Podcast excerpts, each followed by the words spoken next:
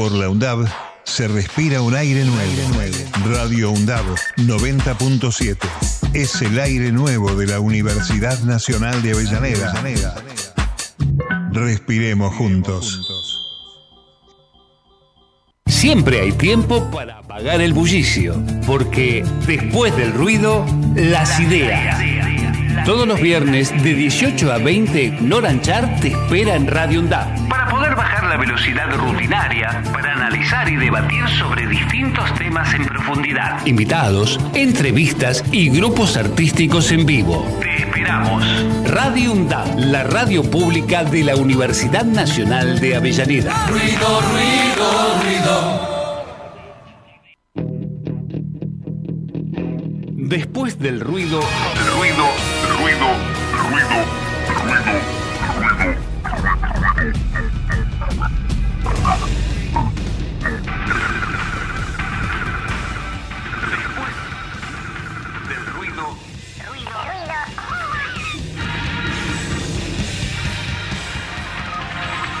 después del ruido, las ideas. Después del ruido, la música, voces y protagonistas, información y el análisis en profundidad de lo que nos dejó la semana. Quédate hasta las 20 con Nora Anchar. Ruido, ruido, ruido.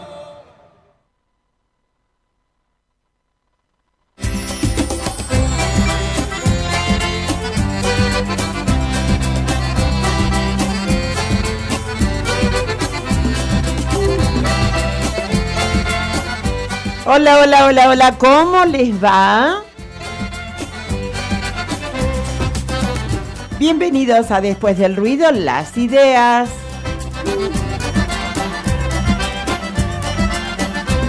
Ahora que tenemos un país ruidoso, vamos a cultivar ideas.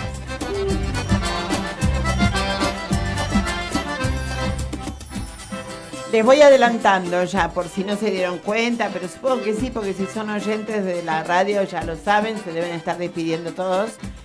Este es el último programa del ciclo Después del ruido, las ideas. Así que con Mark y con Luca vamos a tratar de hacer el mejor programa del año. Bien pum para arriba en cuanto a la calidad de todo lo que vamos a hacer.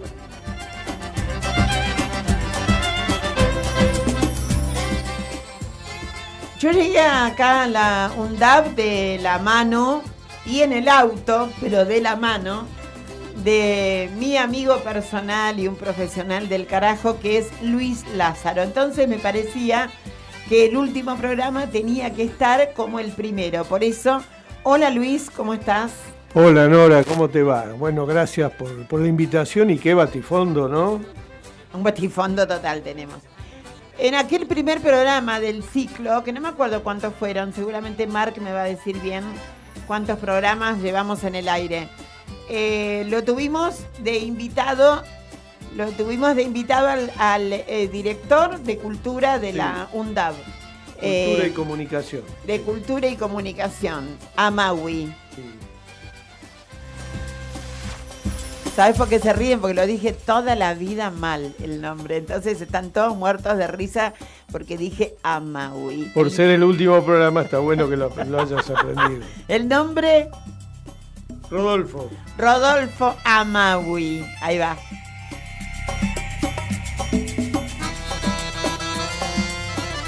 Para hablar de la actualidad vamos a hablar con Gustavo López. Gustavo López que fue eh, titular de, de, distin- a ver, de distintos organismos relacionados con la comunicación. Ayúdame, ¿cuáles fueron todos los últimos? empezó siendo el interventor de- en el Comité Federal de Radiodifusión en el gobierno de la Alianza, 1999. Y después, Bueno, después fue subsecretario general de la presidencia, fue legislador, eh, fue director del Ente Nacional de Comunicaciones, ENACOM, es docente universitario, en fin, tiene una trayectoria. una trayectoria, pero en lo que tiene que ver con, lo, con, con la gestión mediática, lo último es Enacom. fue secretario de, de Cultura de la Ciudad de Buenos Aires. Lo último es Enacom. Lo Entonces, último es su vicepresidencia en el directorio de ENACOM. Con él vamos a hablar acerca de, eh, bueno, esto de la quita de, de la pauta publicitaria a todo el mundo, digamos, tabula rasa a todo el mundo. Entonces vamos a ver quiénes ganan, quiénes se perjudican, eh, cuáles hubieran sido buenas que le sacaran la pauta, cuáles son los hegemónicos a los que a lo mejor estaba bien sacar la pauta, en fin, los detalles, la letra fina, el- el- el- lo puntilloso del tema.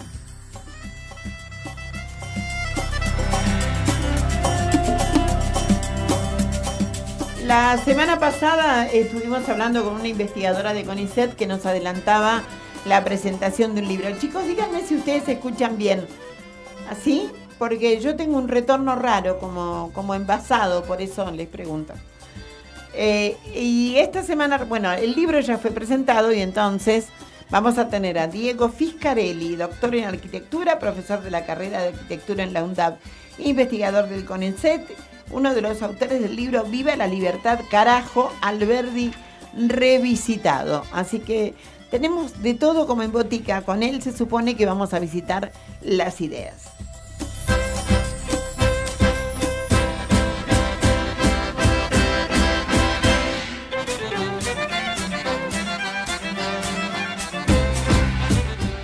¿Cómo le va, eh, Luis? Vamos a charlar un poquito antes del editorial. ¿En qué estado de ánimo lo encuentro? A ver, hagamos catarsis. Acá estamos aguantando, aguantando el chubasco, como quien diría. ¿no? Hemos tenido una semana muy intensa, muy cargada, con, con muchos anuncios. eh, y algunos de ellos, digamos, que son titulares que todavía no sabemos bien cómo se van a implementar. Este, pero bueno, tienen como, me parece un poco la intención de ir generando cierto clima, cierto ambiente de gestión en un momento donde empiezan a dispararse varias variables y donde, digamos, aparece en escena esta primera versión de lo que podríamos definir como, este, bueno, un, un recetario de acciones y políticas del neoliberalismo que veremos qué suerte tiene. Si tuvieras que destacar en, en toda la- eh, más allá del tema de los medios, que lo vamos a hablar después, si tuvieras que destacar algo de esta semana, ¿qué es lo que destacarías? No, me parece que está claro Un que ruido, me se- refiero, ¿eh? bueno, se pone en escena un discurso de origen más bien financiero, con gente vinculada al ámbito de las finanzas, más que de la economía y de la producción. Este, y en ese contexto, bueno, domina o predomina un enfoque que tiene que ver con el tipo de cambio, con las cuestiones inflacionarias, y no se habla nada del mundo social y de los problemas de la gente, este, que me parece que bueno, que es el gran tema de agenda en lo que viene. A mí lo que me hizo ruido fue esto que decía Patricia Bullrich. Mark, Se va a actuar hasta dejar totalmente liberado el espacio de circulación. Para llevar a cabo estas medidas, las fuerzas emplearán la mínima fuerza necesaria y suficiente y será graduada en proporción a la resistencia. Serán identificados los autores, cómplices e instigadores de este tipo de delito. También se van a identificar a los vehículos, a sus conductores utilizados, se van a registrar todas las infracciones administrativas y o penales existentes y se va a proceder a eh, incautar los vehículos que estén bajo, eh, que no estén bajo las normas de tránsito o cuyos conductores no tengan la documentación que tienen que tener. Se va a trabajar también en las estaciones de tren aquellas personas que vayan con eh, tipo de material que debe ser incautado, sean palos, sean caras tapadas o sean formas de eh, participar en una manifestación intentando no ser reconocidos por las fuerzas de seguridad. No sabe leer. a mí no, vos sabés que más que no saber leer, vos sabés que es un, es un formato de lectura que tiene que ver con determinado circuito social. Es, eh, te diría que hay una lectura cheta. eh, hay una esta cosa de que medio en el lenguaje normal, te lo digo con conocimiento de causa, en el lenguaje normal hay como un tartamudeo que queda bien, como una como una así, ¿no? Y este esto trasladado a la lectura documental, este nada, se, se nota esta historia. Fíjate que Caputo, que no estaba leyendo, es lo mismo, es como una, una cadencia del chetismo que, que, da por ahí. Pero bueno, independientemente de eso, a mí me, no voy a analizar las medidas si son inconstitucionales, si son inconstitucionales. A mí lo que me hace ruido de esto es que a la gente le pasaban este fragmento en la calle, en determinados lugares, en vivo, en Constitución, en la, puerta de los, en la cola de los colectivos y las opiniones estaban bastante poco divididas. O sea, había un consenso en que el piquete y el corte se debía parar. Había algunos que decían de cualquier manera, bueno, más burca. Y había otra gente que decía ordenarlo de alguna manera, que lo hagan en el espacio en que se pueda, que tengan el derecho a protestar, que todos tengamos el derecho a protestar, pero también a circular. Entonces, digo, me preocupa que, hay un consenso, nadie dijo es una brutalidad, está mal que diga eh, que tienen que actuar con la fuerza necesaria, eh, digo, hay un consenso en eso y esa es la realidad del ruido en la que estamos inmersos, no la del político que sabemos que viene con esta idea del tiempo y tata, porque ya lo hizo cuando ella era ministra, y, un montón. Tenemos una ley de antiterrorista que si la quieren usar también la tienen ahí casi sin estrenar. Sino el ruido es el consenso, para mí. A mí me parece que hay como un enamoramiento del discurso policial, de la gorra, ¿no? Es decir, este, como si fuera un fin en sí mismo, y además tengo la impresión de que se invierte en cuestiones que son fundamentales. Si vos ves el piquete como la causa de un problema, no estás entendiendo que el piquete es la respuesta a un problema anterior. Deberíamos estar discutiendo cómo generamos las condiciones para que el piquete no se produzca. En lugar de eso estamos anunciando cómo se va a reprimir. Y después una figura que me quedó dando vueltas, que no sé cómo la piensa hacer, pero habló de incautar una cara tapada. Yo no sé cómo se incauta una cara tapada. Eso es un error de redacción groserísimo, ¿no? O sea, más que incautarlo al compañero ese le dirán destapate la face. Pero digo, este, nada. Pero bueno, nada, nada. Eh, a, nadie le hacía demasiado ruido lo que a mí me hacía ruido y, tampoco el tema de las causas, porque acá a quien se le preguntaba, por eso dije constitución y dije el estilo de gente a la que se le preguntaba. Eran compañeros, compañeras, clase media, media baja, incluso ligaron, engancharon a dos este, personas militantes de los movimientos sociales que dijeron, no estoy enterada qué es lo que vamos a hacer, pero yo voy a estar ahí ahora donde va a mi trabajo, pero yo milito ahí, ¿no? Fue realmente un, eh, en vivo variopinto, no se podía hablar de edición en ese lugar, era a lo que venía, era crónica y era a lo, a lo que venía. Bueno, vamos a levantarnos el ánimo un poquito y yo te voy diciendo, voy empezando a despedirme, porque te digo que con todo este despelote, el ruido y demás, yo sigo pensando en que hay que dar gracias a pesar de todo. A pesar de todo, me trae cada día la loca esperanza, la absurda alegría. A pesar de todo, de todas las cosas, me brota la vida, me crece en las rosas a pesar de todo, me llueve el lucero sin vento, un idioma diciendo, te quiero. Un sueño me acuna y yo me acomodo mi almohada de luna a pesar de todo. A pesar de todo, la vida que es dura también es milagro, también aventura. A pesar de todo irás adelante. La fe en el camino será tu constante. A pesar de todo, dejándola abierta, verás que se cuela el sol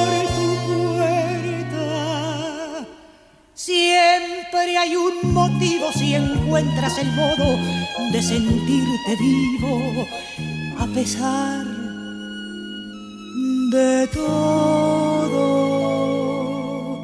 A pesar de todo, estoy aquí puesta, los pájaros sueltos y el alma de fiesta. A pesar de todo me besa tu risa y el duende y el ángel del vino en la brisa. A pesar de todo el pan y la casa, los chicos que crecen jugando en la plaza.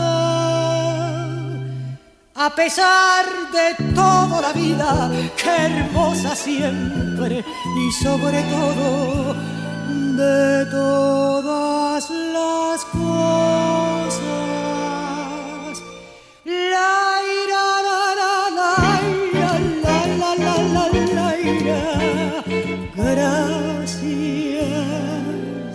Voy a contar una anécdota sobre esta canción que vale la pena que la compartamos. Bájamela un poquito y volvéla a poner, pero ponémela baja, ¿sabes, Marc?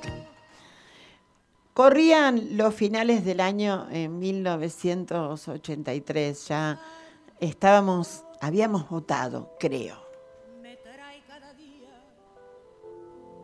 la loca esperanza, la absurda.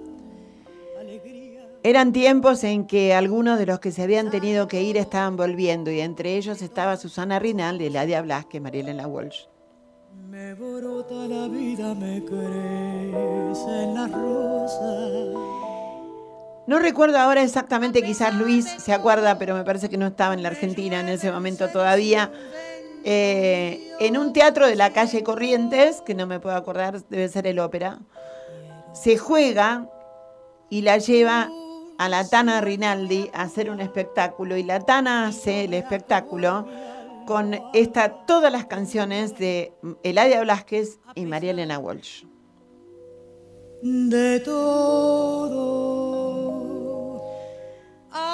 El espectáculo cerraba con esta canción y se me pone la piel de gallina por lo que te voy a contar. También es milagro, también aventura. Muchos compañeros habíamos decidido ir a ese, a ese lugar que era eh, una manera de militar porque la dictadura estaba presente, no se quería ir.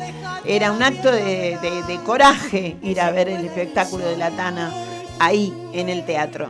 Entonces habíamos comprado palcos, habíamos llevado papeles en bolsitas cortados, papeles, no papel picado, pero papelitos cortados. A pesar de todo. A Y cuando empezaba el larararara, irarara, irarara, ira, empezamos desde todos los palcos a tirar esos papeles hacia la platea. A pesar de todo me besa tu risa y el duende y el ángel. La Tana se reía y empezó a hacer tomar a las manos a todo el mundo. y con la orquesta cambió a otra canción que es Dame la mano y vamos ya.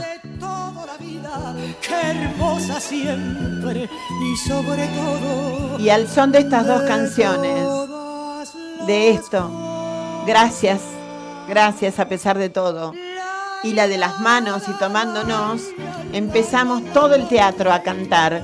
Se va a acabar, se va a acabar la dictadura militar. Los músicos acompañaron desde el proscenio, la tana gritaba, los papelitos volaban y la democracia llegaba. Se puede, te juro que se puede.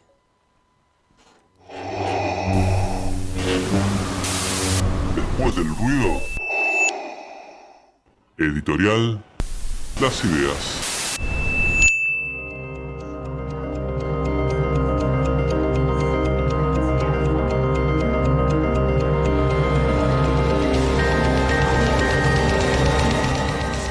Esta música que estás escuchando es la de Years and Years.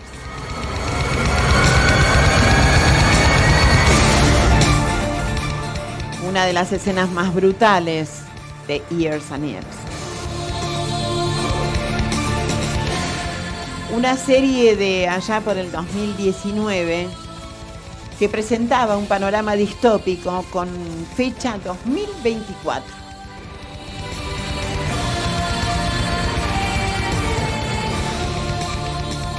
Los celulares, la tecnología dominaban casi toda la vida social de la gente. Se comunicaban de un cuarto al otro, o acaso no lo haces ahora. En lugar de levantarte, le mandas un mensaje y le decís, che, comemos.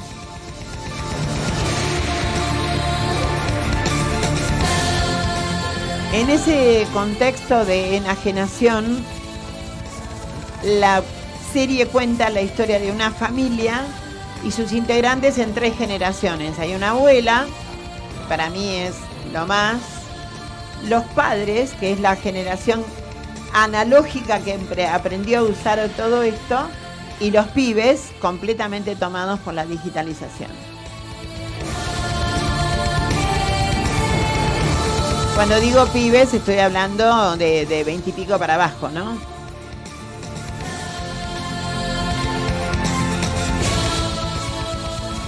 todo parecía más o menos funcionar con determinados códigos bastante fríos y demás, en donde la abuela era la que traía la memoria desde las recetas hasta una vida que no estaba regida para nada por esos códigos analógicos, por los algoritmos solamente.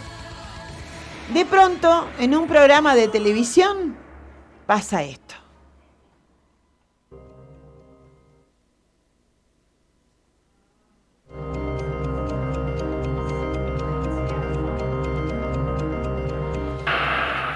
Os juro que ya no comprendo el mundo actualmente. Hace unos años todo tenía sentido. La izquierda era la izquierda, la derecha la derecha, América era América. ¿Quién es esa? Ni siquiera podía señalar Mm, Siria una mujer. en un mapa. Antes acostaba a los niños, apagaba la luz, esperaba con ilusión otro día. Ahora tengo miedo, cada día. Miedo. Me gusta. Ese hombre de ahí, el de atrás. Buenas noches, cariño. Buenas noches. La leche no te sienta bien, te salen flemas.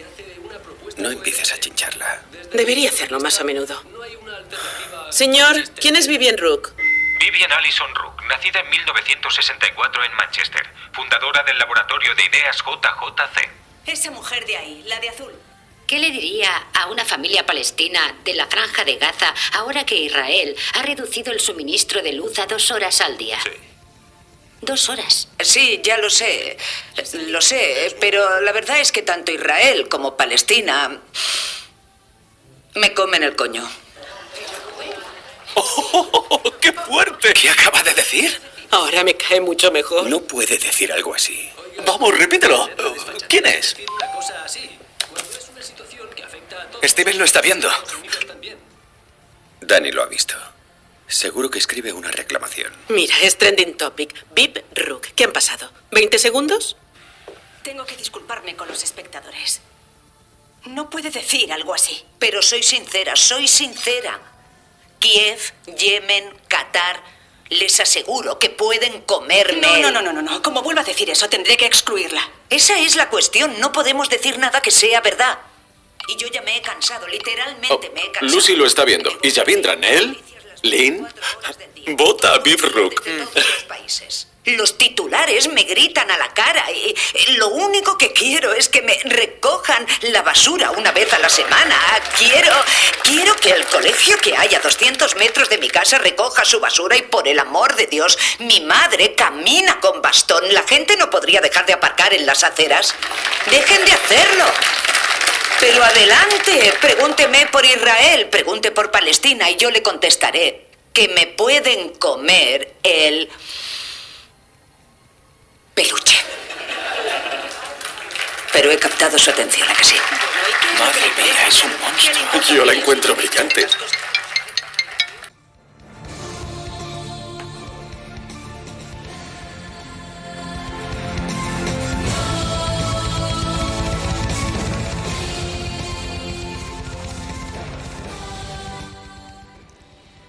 Vivian Rook. ¿Podríamos llamarla Javier Milei? A ver, subime una cortina.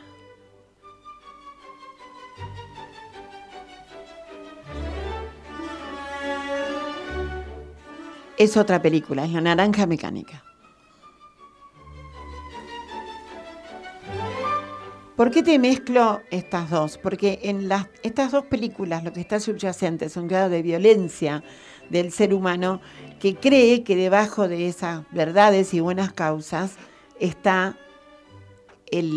la llave hacia su profunda felicidad.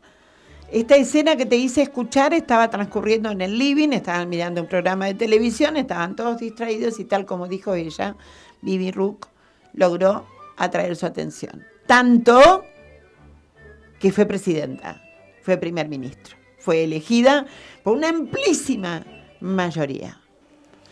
En el marco de, su, su mandato comenzaron a pasar cosas rarísimas. Había gente que ya no se la encontraba, voces que se silenciaban. Y de golpe se empezó por una situación que no recuerdo bien si es una enfermedad, una peste o qué, pero se empezó a desplazar personas y entonces armaron un discurso acerca de el confinamiento, que acá en casa le decimos campo de concentración. Mezclaba absolutamente esta serie que es imperdible, absolutamente imperdible si querés entender un poco, porque eh, eh, los autores, los guionistas, sitúan el inicio del siglo XXI en la presidencia de Donald Trump.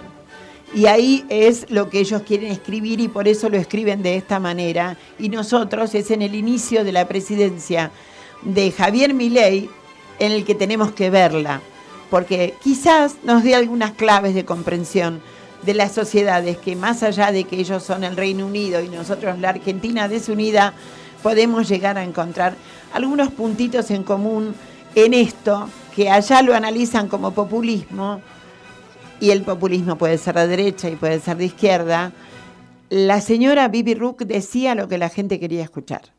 Votaron lo que querían escuchar. Algo como lo que decía Patricia Bullrich en esto de terminar con el piquete. También estaba usando el lenguaje que algunas personas quisieron escuchar. La serie termina bien. La serie termina bien. Y lo más lúcido de este personaje cuando se cae el sistema, se caen las comunicaciones, la gente se enferma y pasa de todo, la verdadera enemiga, oponente de Bibi Rook es la sensatez de la señora que venía de lo analógico, la abuela que había conocido otra vida donde los seres humanos se conectaban entre sí. En un momento dado ella le dice a una nietita sumamente preocupada por lo que estaba pasando, Mira, querida, quizás lo que te digo sea tonto, pero todo se resume a saber respirar. Desde que el hombre viajó por el mundo buscando horizontes lejanos, sobrevivimos a plagas, pandemias, conflictos armados, cumpleaños. Aunque ignoramos su gran beneficio y en cuenta jamás lo tomamos. Según mi punto de vista, si tenemos vida es porque respiramos.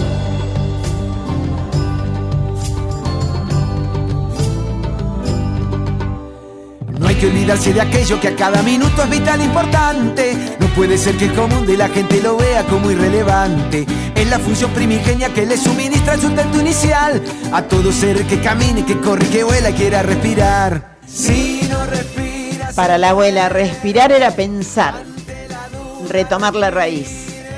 Solo se respira en ese sentimiento y en ese acto inconsciente de respiración cuando el ejercicio del pensamiento también te ocupa un poco y se te oxigena. Con dudas, con menos certezas, con dudas. De la duda se va a tratar este programa también. Pero bueno, respira y pensá. Para tener una vida longeva se debe saber respirar. No es que me ponga científico, pero esa es la realidad. Quien no respira se muere, anda en ese trámite o ya muerto está. Ahora que ya te enteraste que hay aire en el aire y ya lo inhalaste, por más que jamás se hubiese sabido, si no hubiera sido, ¿por qué me escuchaste contarte esta historia de cómo tomamos nutrientes del mismo si lo procesamos dentro de esos fuelles que son los pulmones que adentro del cuerpo tenemos y sirven para respirar? Si no respira se muere, ante la duda respire. Si no respira, ante la dura, si no respira, ante la duda. No tomes a la ligera el sabio consejo que acabo de dar. Aunque no fui abanderado en la escuela, yo creo y te puedo enseñar. Mezcla de arte y de ciencia, algo de conciencia debes dominar. Porque si bien se respira, también con el aire se puede cantar. Si canto en la vida, los vales panto me tiene que ir bien de cajón. Porque yo hago catarsis con los elementos de esta canción. Respiro y me inspiro y les traigo este ritmo que me sale del corazón. El que me ha dejado partido, a la que me ha quitado la respiración. Desde que te fuiste me ahogo en el llanto, no encuentro la motivación. Y no se respira el perfume que vos me dejabas en la habitación. Extraño tus ojos, tu pelo, tu boca, extraño la magia en tu voz. Extraño tu risa y tu aliento, mi oreja suspiro por no estar con vos. Si no respira se muere, ante la duda respire. Si no respira se muere, ante la duda respire. Si no respira, ante la duda. Si no respira, ante la duda.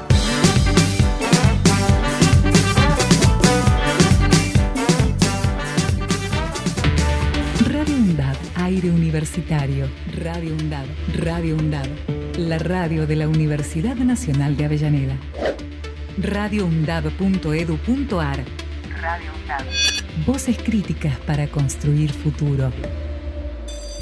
La escuela, la pedagogía, los pibes, sus docentes, la crisis, el barrio y la Argentina reunidos en un memorial que no son anécdotas. A eso vine, de Néstor Rebecki. Historias, reflexiones y escritos sobre educación secundaria. A eso vine, de Néstor Rebecki. Disponible en todas las librerías. Ediciones SICUS. La buena lectura ilumina. Diálogo Internacional, el programa conducido por Atilio Borón, una producción de Radio UNDAP y Somos Radio AM530. Diálogo Internacional, con la participación especial de la periodista Telma Luzani, junto a un equipo integrado por Paula Klachko, Federico Montero y Marcelo Rodríguez. Sábados de 18 a 20 horas. Repetición los martes a las 14. Diálogo Internacional.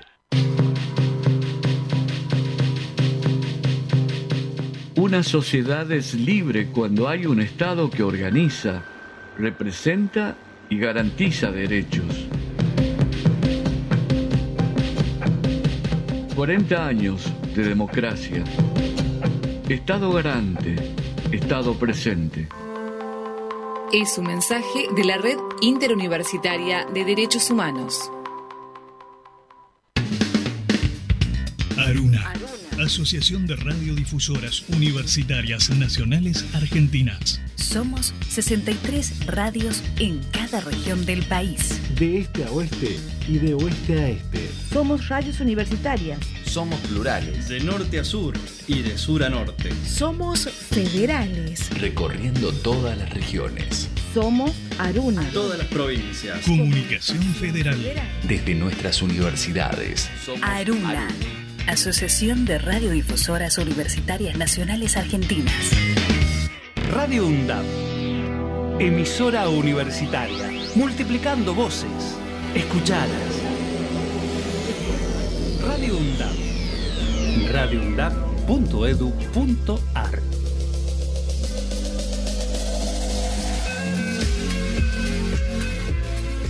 En Después del Ruido, la entrevista en diálogo con Noran Char. Hasta las 20 por Radio UNDAP.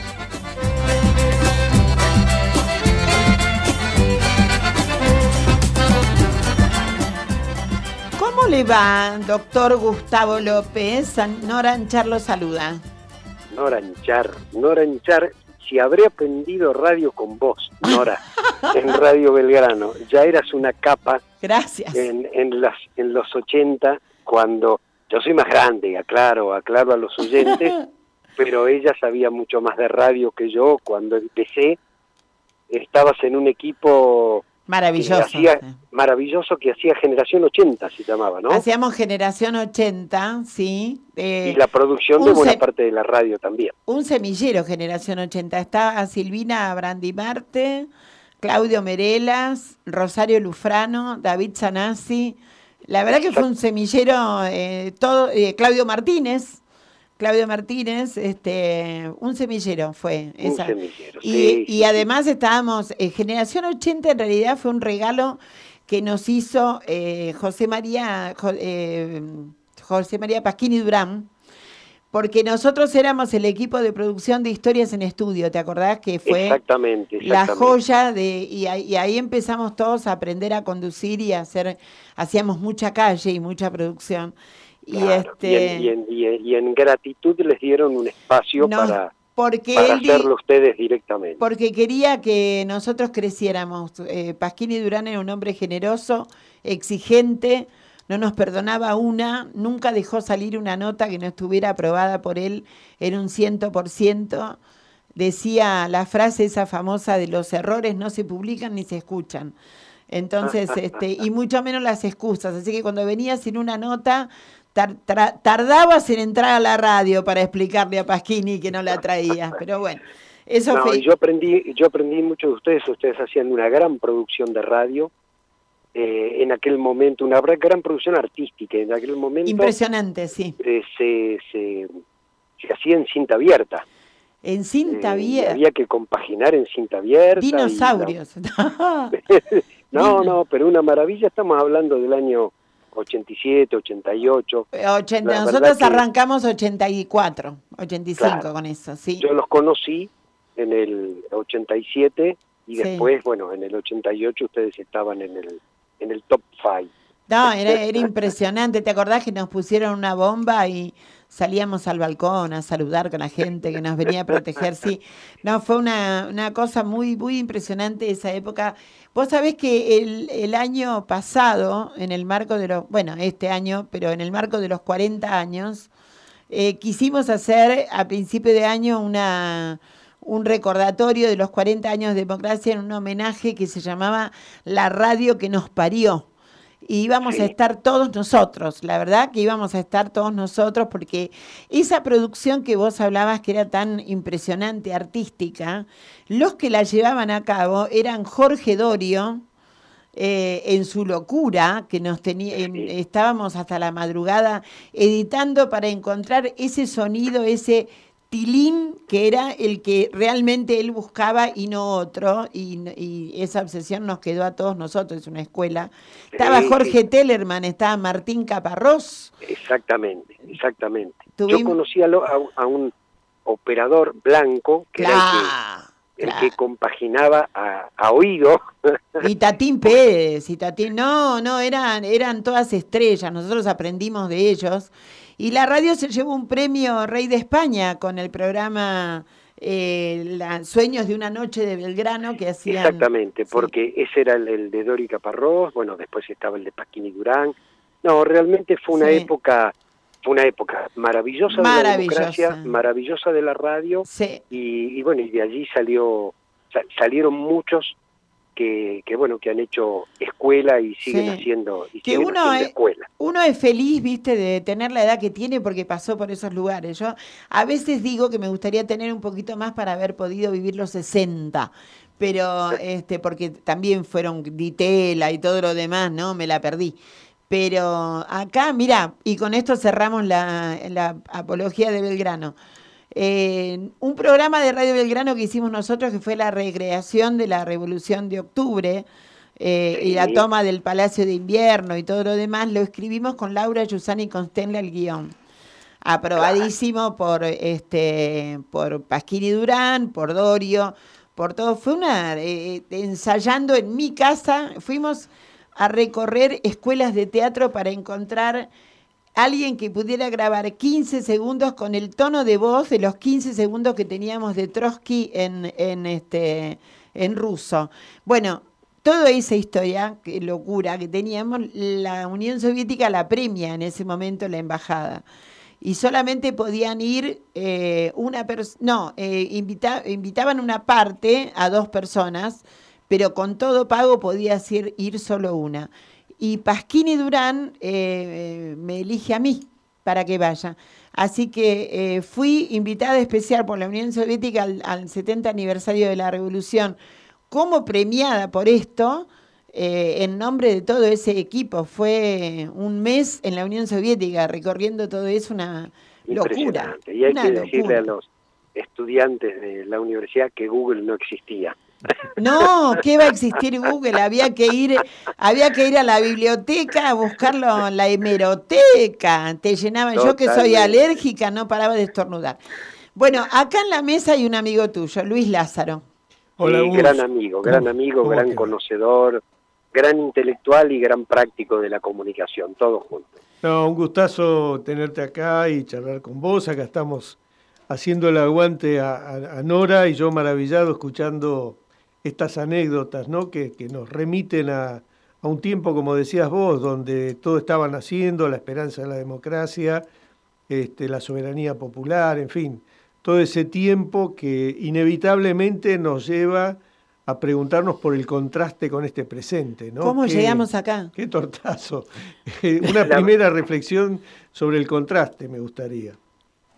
La, la verdad que es triste, eh, la verdad que es triste que celebremos los 40 años con un gobierno ultraderechista como es el gobierno de Milei, negacionista, reivindicador de la dictadura, porque no es que en estos 40 años no tuvimos marchas y contramarchas, no tuvimos progresistas y conservadores, de hecho, eh, las anécdotas en la radio es, en un momento determinado, la radio fue la, la vanguardia de la comunicación en la Argentina, después hubo un momento de retroceso porque hubo un ataque muy fuerte de los grupos conservadores, pero digamos, eso es parte de la política, pero nunca un retroceso tan grande en, en los valores que nos constituyeron en estos 40 años, Nora y Luis. Digo, el nunca más eh, fue el valor fundamental de, de la construcción de la democracia de estos 40 años, que se puso nuevamente en discusión, como también se pusieron en discusión valores como la educación pública. Así es. Eh, entonces,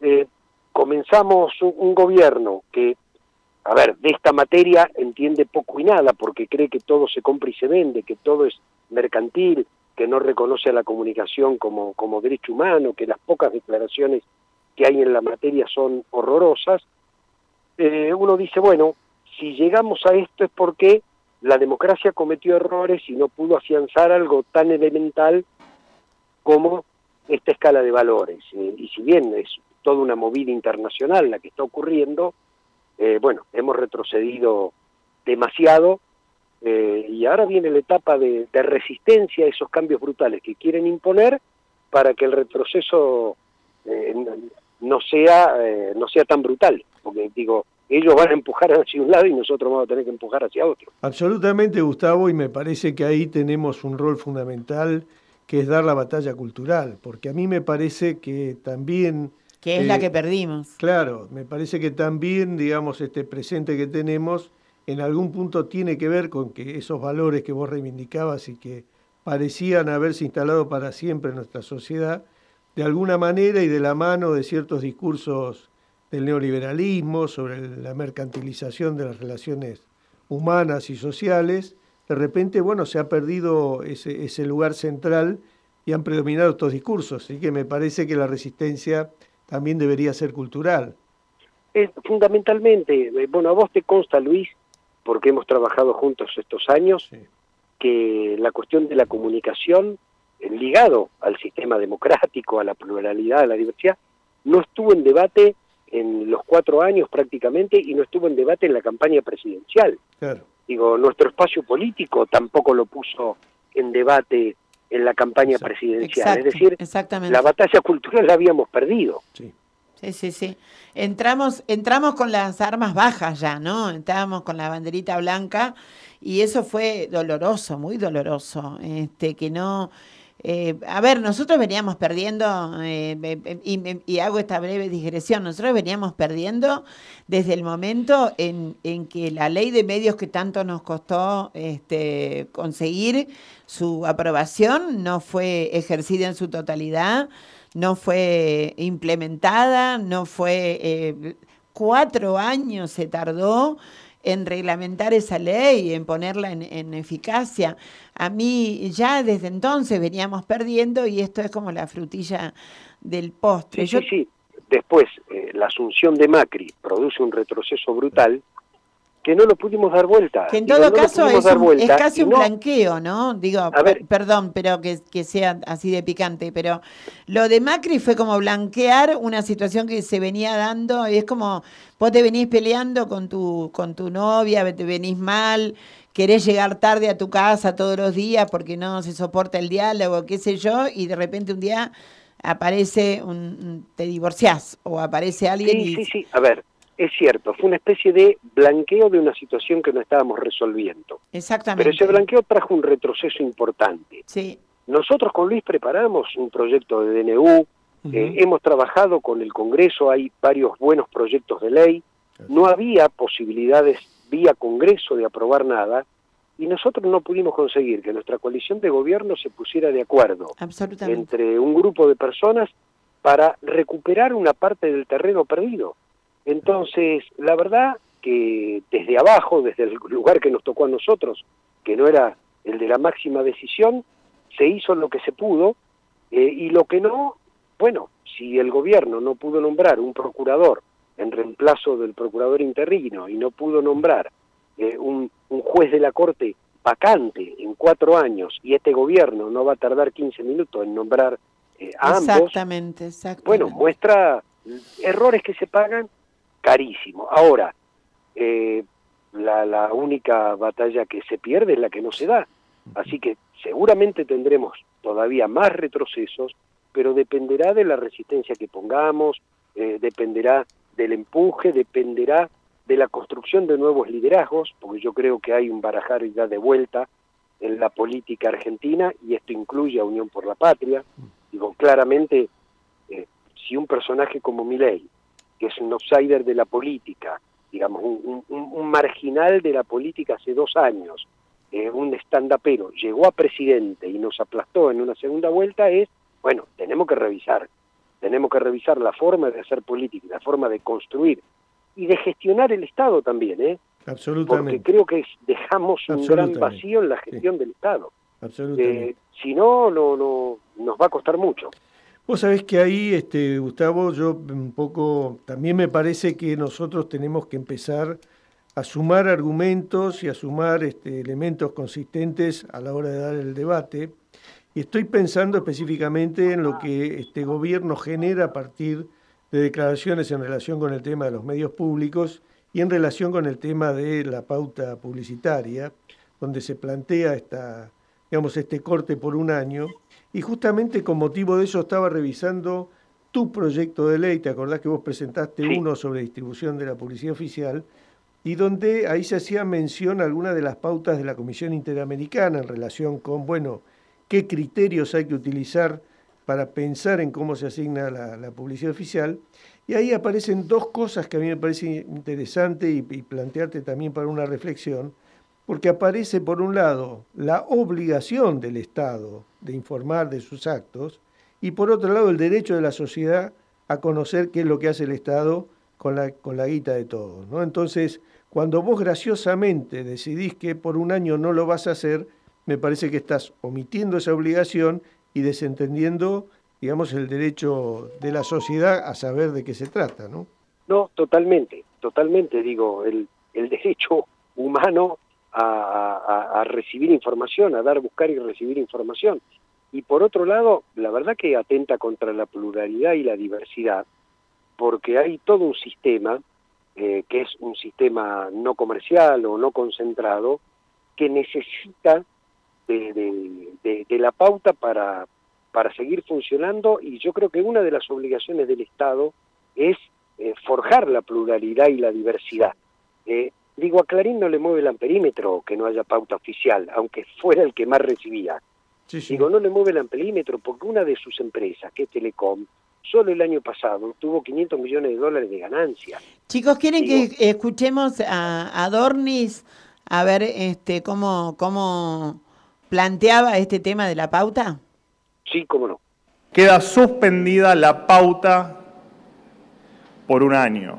La pauta a los medios de comunicación queda suspendida por el término de un año. Eh, yo quiero destacar, ¿por qué quería que lo pusiéramos? Eh, por el tono épico, ¿no? El tono épico no es, que se está informando, el tono épico acerca de lo logramos. Y yo te quería hacer una pregunta en este sentido, porque para la mayoría de las personas que conozco, si son de izquierda o si son progresistas, entendían que la, la pauta, eh, de hecho grabó y se escribió sobre eso, dijo, ojalá nos hubiéramos animado nosotros a sacarle la pauta a los medios hegemónicos y él pensaba en sacar la pauta a Clarín, Nación, bla, bla, bla, bla. Digo, eh, también acá hay un desconocimiento de Grabois, evidentemente, de esto que vos estabas diciendo antes. y por el otro lado, están los que dicen, bueno, pero eh, si le saca la pauta, bien, porque se la saca a Roberto Navarro, se la saca a todas los, este, a Víctor Santamaría, se la saca al otro proyecto hegemónico, comillas, de medios de comunicación. ¿Quiénes son los verdaderamente complicados o los verdaderamente perjudicados con la ausencia del pago de la pauta oficial? Los medios más pequeños, los medios comunitarios, los medios pymes, los medios cooperativos, los medios barriales, eh, y sí, básicamente los medios pymes, eh, donde podés meter al destape también ahí adentro, pero es de ahí para abajo, no de ahí para arriba. Esos son los que los que más se perjudican, pero también, como decía Luis, se perjudica el ciudadano porque no va a tener esa información. Eh, y yo, digamos... ¿Qué eh, información no va a tener? Que, eh, cuéntenos, ¿qué información? Bueno, a ver, cuando vos... la pauta implica informar acciones del gobierno, ¿sí? Sí. Las acciones del gobierno son públicas. Digo, en, en un sistema republicano, los actos de gobierno se suponen públicos y nunca secretos.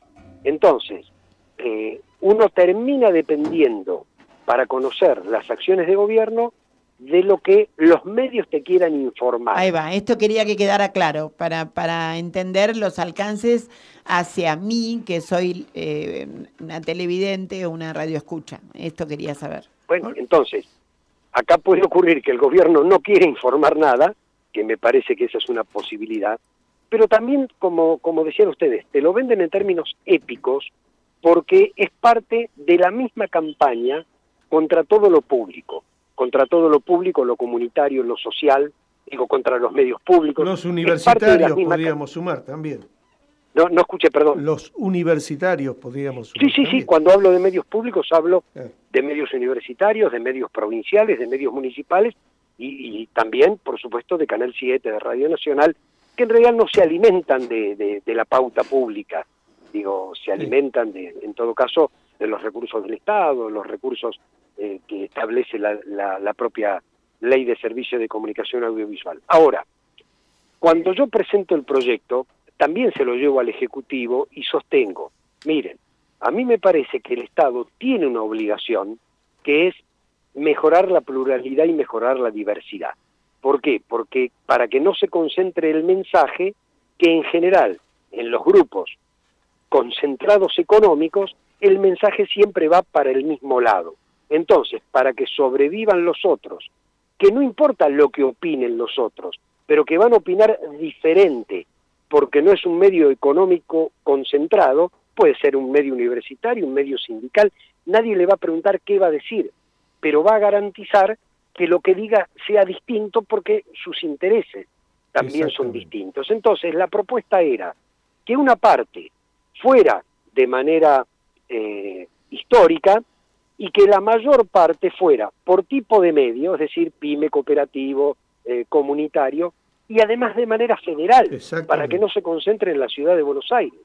Exactamente, porque si vos aplicás el criterio de mercado, claramente tenés las concentraciones urbanas más importantes en torno a la ciudad de Buenos Aires y tenés el resto del país completamente desatendido. Claro, y no se va a enterar el que vive lejos de esos centros urbanos y además no vas a fomentar eh, un sistema de medios plural. Por eso el desconocimiento eh, es de muchos lados. Digo, vos no le podés, porque así lo ha dicho la Corte, alguien que le estás dando pauta, sacarle la pauta por motivos políticos. Ahora, sí podés establecer un criterio distinto de distribución de pauta, que va a afectar, entre comillas, a los medios concentrados, vuelvo a decir, no les moves el amperímetro, pero que va a beneficiar la pluralidad y la diversidad. No lo hicimos. Bueno, de un plumazo la saca. El problema no es que la saque, el problema es que hay un sector de la población que está acompañando estas medidas, que, que, que, que se congelen lo- los, los fondos eh, Claro. de, de- de- de- de- de los planes sociales, que se congelen los sueldos de las universidades, que se congelen los sueldos del empleado público, porque se ha generado una corriente de opinión a lo largo de estos últimos años en contra de eso. Ahora, la mecha es corta, creo yo, esta es una opinión subjetiva, porque todo el mundo cree que le toca al otro, Claro. pero ahora le va a tocar a todos, nos va a tocar a todos.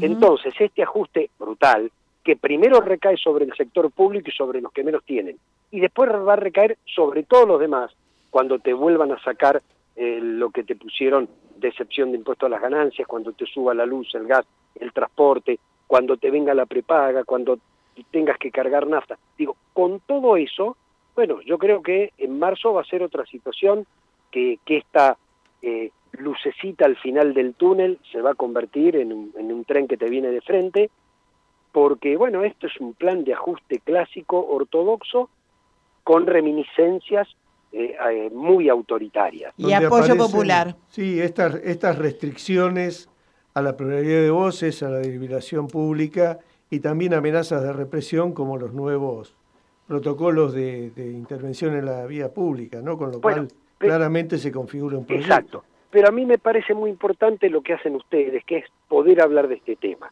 Los que uno considera medios del campo nacional y popular, les cuesta abordar estos temas. Y yo creo que hay que volver a hacer escuela con esto, en el sentido de que estamos hablando de democracia, que estamos hablando de pluralidad, que estamos hablando de la necesidad de, la diversidad y que detrás de eso, obviamente, viene la justicia social, porque vienen las opiniones diferentes. Eh, si nosotros no permitimos la- las expresiones diferentes porque concentramos que este es el proyecto, bueno, solo vamos a escuchar una sola campana. Vuelvo a repetir, la quita de publicidad oficial no le afecta ni a Clarín, ni a La Nación Más, ni al Diario La Nación, ni a América 24.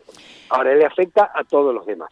Gustavo López pasó por, después del ruido de las ideas, aportando francamente muchas ideas. Me hace mucho bien escuchar eh, es- este, este espíritu crítico y esta necesidad de repensar las situaciones de otra manera y no estar solamente lamiéndose las heridas que no sirve absolutamente para nada, sino, sino que hay que recrear. Decía mi abuela que cuando el jarrón se rompe no hay que pegar los pedazos, sino hay que tratar de ver al alfarero para hacer otro. Y, decía hace poco un político del campo popular que este, ya basta de cantar la canción que sabemos todos, a ver si podemos generar canciones nuevas. Con, e- Absolutamente de acuerdo. con esas dos premisas y con una canción que se llama Algo que decir y vas a ver si querés quedarte escuchándola, este, te despedimos. Gustavo, muchísimas gracias. Te cuento que estuviste en el último programa de Después del ruido de las ideas, así que este, nada, dejaste huella. Gracias. Gracias, Un abrazo, gracias Luz. a los Nos vemos. Chau, chau. Un abrazo enorme.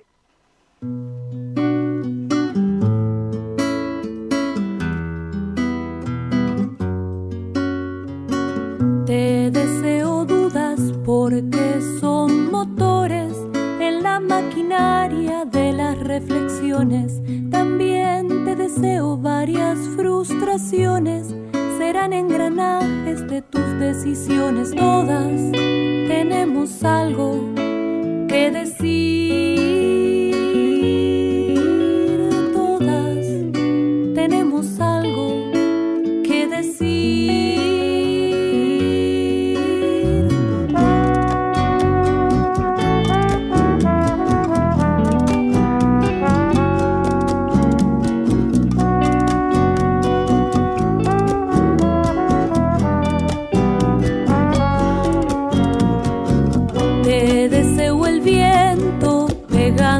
Cara, espantando el miedo de la madrugada. También te deseo serias decepciones que sacudan polvo en todos tus rincones.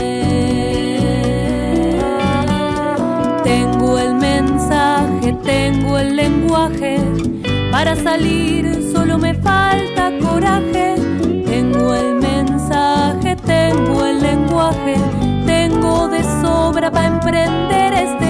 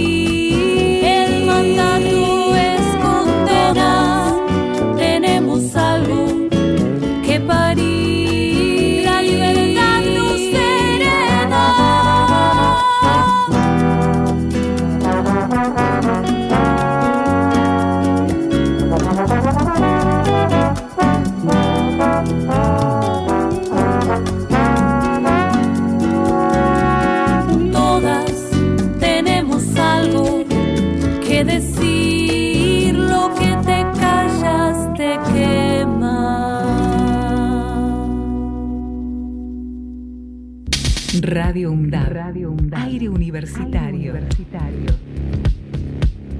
Radio UNDAB. La radio de la Universidad Nacional de Avellaneda. radioundab.edu.ar Diálogo Internacional, el programa conducido por Atilio Borón, una producción de Radio UNDAP y Somos Radio AM530. Diálogo Internacional, con la participación especial de la periodista Telma Luzani, junto a un equipo integrado por Paula Klachko, Federico Montero y Marcelo Rodríguez. Sábados de 18 a 20 horas. Repetición los martes a las 14. Diálogo Internacional. Para cortar las noticias falsas y la desinformación, entérate de todo lo que hacemos en Radio UNDAB y UNDAB TV. Encontranos en Facebook, Twitter e Instagram como UNDAB Medios. Seguinos en YouTube. Suscríbete a UNDAB TV. Bájate la app de Radio UNDAB desde tu tienda de aplicaciones. Somos los medios de comunicación oficiales de la Universidad Nacional de Avellaneda. Otra comunicación para seguir en contacto con la actualidad y la comunidad universitaria. Después, no digas que no te avisamos.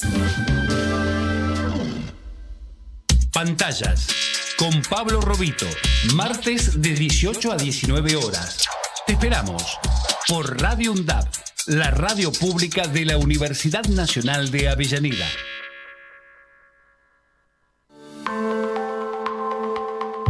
¿Puede negarse o es deber decirlo? Buscar la humanidad ausente. ¿Dónde? En los cuerpos de las balsas que el mar rechaza, en las bombas que no cesan, en la ley blanca sobre tierra ancestral comunitaria, en el chirrido de muerte que gritan y fueron 30.000 ni es genocidio, en el nubarrón que no deja ver, deja fuera, niega a los que no son lo mismo que su negacionismo proclama. Y al rechazar como falta, deja esparcida y expuesta la humanidad alcanzada, la nuestra, la de todas y todos, y de la que reniega. Es un mensaje de la Red Interuniversitaria de Derechos Humanos. Radio UNDAB. Aire universitario que inspira. inspira. radioundab.edu.ar Voces críticas para construir futuro.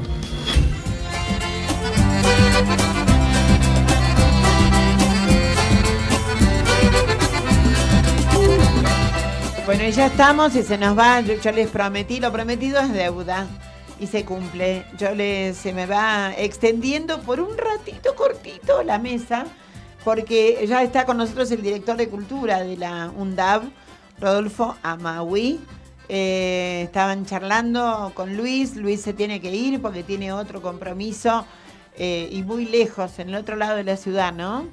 Así es, pero bueno, poniendo en valor un poco y a partir de la gestión de Rodolfo, y ya introduzco, con el área de comunicación y cultura, una de las funciones que mayores desafíos, me parece, empezamos a tener en este nuevo contexto, desde un medio de comunicación universitario, este, anclado en Avellaneda, este, bueno, y un poco lo que decíamos recién con Gustavo López, ¿no? La necesidad de un debate de ideas, de una disputa por el sentido, de la batalla cultural que hay que recuperar, ¿no? porque se ha retrocedido eh, demasiado en función de los resultados electorales. Así que bueno, comparto con Nora la bienvenida, Rodolfo, es un gusto tenerte acá. Hola Rodolfo. Hola Nora, Luis. Y bueno, con ganas de escucharte a ver cómo, Las cómo primeras estamos impresiones. preparándonos. Mira, este, retomo lo, lo que decía Luis, ¿no? Eh, y cuento una infidencia casera. Mi mujer es psicoanalista y le llama mucho la atención eh, pacientes que por lo general no abordaban los temas políticos nunca en sesión y todos están hablando de política. Y hay un caso, espero que no, no se identifique ni la doctora ni al paciente, No, no, no. que le cuenta, no, que están trabajando en un proyecto que se llama, no es una persona politizada ni mucho menos, ¿no? Pero un grupo de gente ligada a la universidad, a lo que se llama Conversando la Resistencia. Ah, mira. ¿Eh? Lindo, conversando la resistencia. No está diciendo, vayamos ya, eh, tomemos la calle, está diciendo conversando. ¿Qué quiere decir conversar la resistencia? Empezar a pensar esto, ¿por qué nos pasó esto? ¿Qué deudas tenemos? ¿Cómo podemos atravesar esta situación? ¿Cómo podemos salir de esta situación? Me parece re interesante. Yo creo que va a haber una gran politización de la, de la sociedad. No, no, no me cabe la más mínima duda a mí eso, porque en realidad eh, la politización está. El tema es que no está para el lado que nosotros tenemos ganas que esté, pero la politización está, el pensamiento está. Eh, mal haríamos, me parece a mí, en, en decir eh, en agarrártela con el tipo que votó a mi ley, ¿no? Digo, con, con el, resultado de ese voto. Ah, ya- yo escucho gente que dice cosas muy feas como, ah, ya van a ver, ah, ahora que se las aguante, ah, mirá lo que les va a pasar. Digo, e- es, ese producto tiene que ver con lo que acabas de decir, Rodolfo, que es qué no hicimos para que tanta gente que en algún momento nos votó, porque, porque es, es esa masa fluctuante en el medio. Los que están encarnizados de un lado y de otro, eso ya eso es un tema que no sé. Pero esa masa voluble que va y viene y que, y que puede llegar a elegir a, a una Bibi, Bibi Rook. ¿Vos viste Years and Years? No. Bueno, Sí. pueden elegir una Bibi Rook, pero encarnada en mi ley. Sí. Eh, mañana pueden estar eligiendo una cosa que sea altamente más potable y, y más sensible. Es como, como, como es, son los que mueven el péndulo, ¿no? Sí. Sí, yo estoy de acuerdo que primero analicemos las cosas en casa, está bien, sin flagelarnos, ¿eh? Totalmente. Porque no, no. autocrítica hay tanto que se la tienen que hacer y no, No, se la hacen. no, no, Oh, no. Pero sabemos que faltaron cosas, se hicieron mal, no hubo voluntad. De eso estamos re claros. Ahora, también pensemos que hay una maquinaria enorme que se puso en movimiento de capturar conciencias. Hoy leí algunos datos, por ejemplo, de las redes de Milea y todo eso, que son potentes, no podemos desconocer, porque si no somos nosotros los responsables de lo que pasó y no vemos que hay nuevas tecnologías, nuevas formas de apropiación no. del sentido. eh, de- quizás Eso- somos responsables de que sabemos todo eso y no se usó. Sí, no es tan fácil. Digo, a ver, a veces tenemos cebitas, pistola de cebitas, eh, no, nada autojustificatorio, eh, pero sí decir que ellos han sido muy astutos, entre otras cosas porque tienen la suma de- del manejo de esos medios. Eh, X, Facebook no es nuestro, y a vos seguramente si pones algunas cosas te van a censurar. Y a mi ley no lo censuraron cuando dijo no son 30.000, toda esa cosa. ¿Te puedo ¿no? contar Que- un chiste? Sí. Eh, el, el otro día cuando fue lo del Senado y Villarruel, Victoria Villarruel, Sí. Este, y, que da vuelta, da vuelta a la votación y se queda este, Unión por Todos sin ninguna autoridad en el Senado, siendo que tiene el mayor número de gente adentro.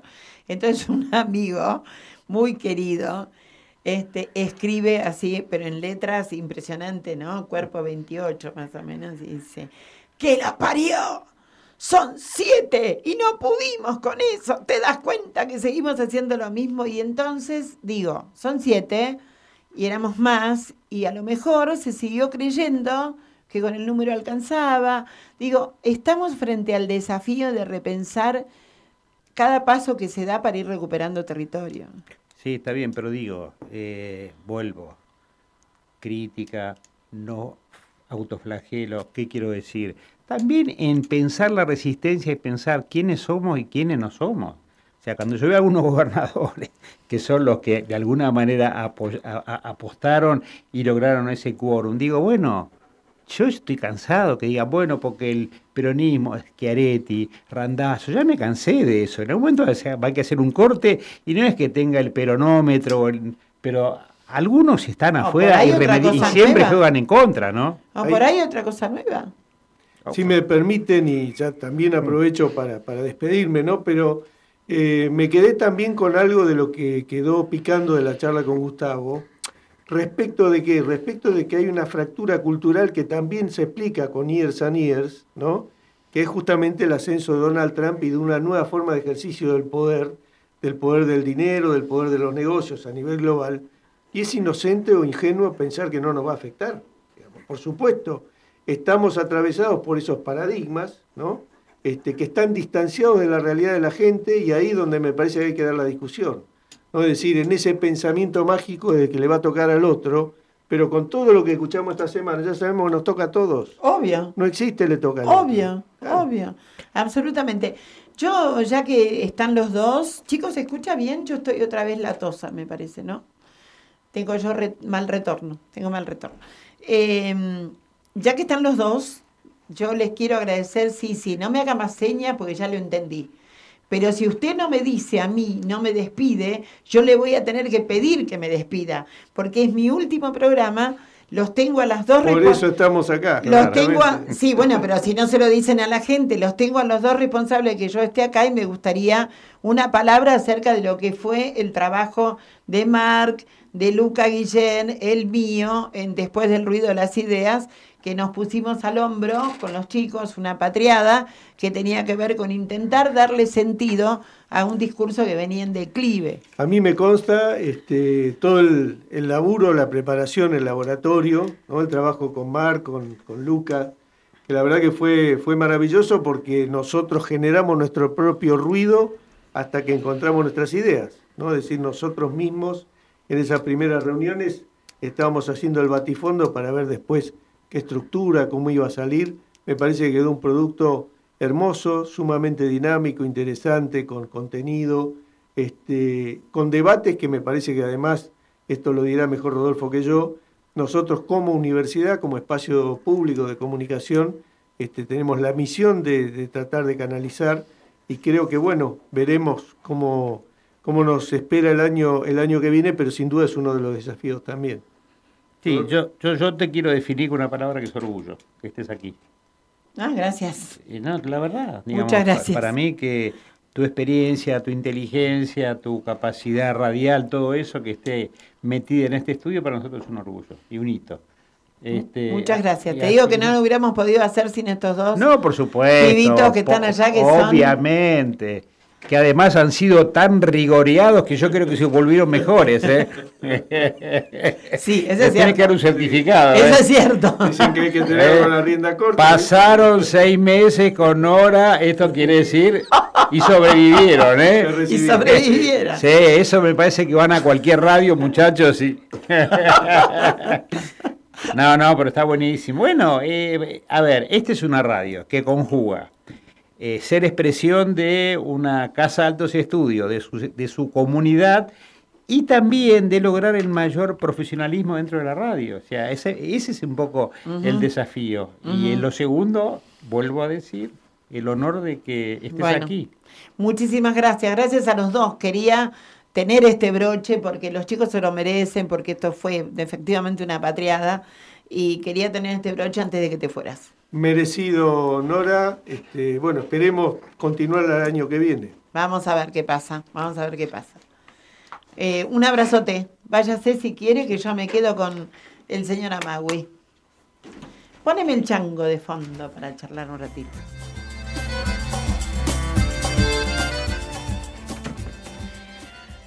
Rodolfo, Diga. estábamos hablando recién y un poco y yo me estaba desasnando de cuánto tenía que ver estos recortes presupuestarios con el futuro de las universidades del Bicentenario.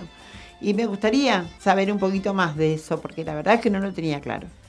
Mira, todo está en veremos, no hay, no hay definiciones aún de, del ministerio, pero uno puede hacer algunas cuentas muy sencillas, ¿no? Si mantienen el presupuesto del año pasado o de este, del 23 en el 24 y vemos la escalada inflacionaria que hay, nada va a alcanzar.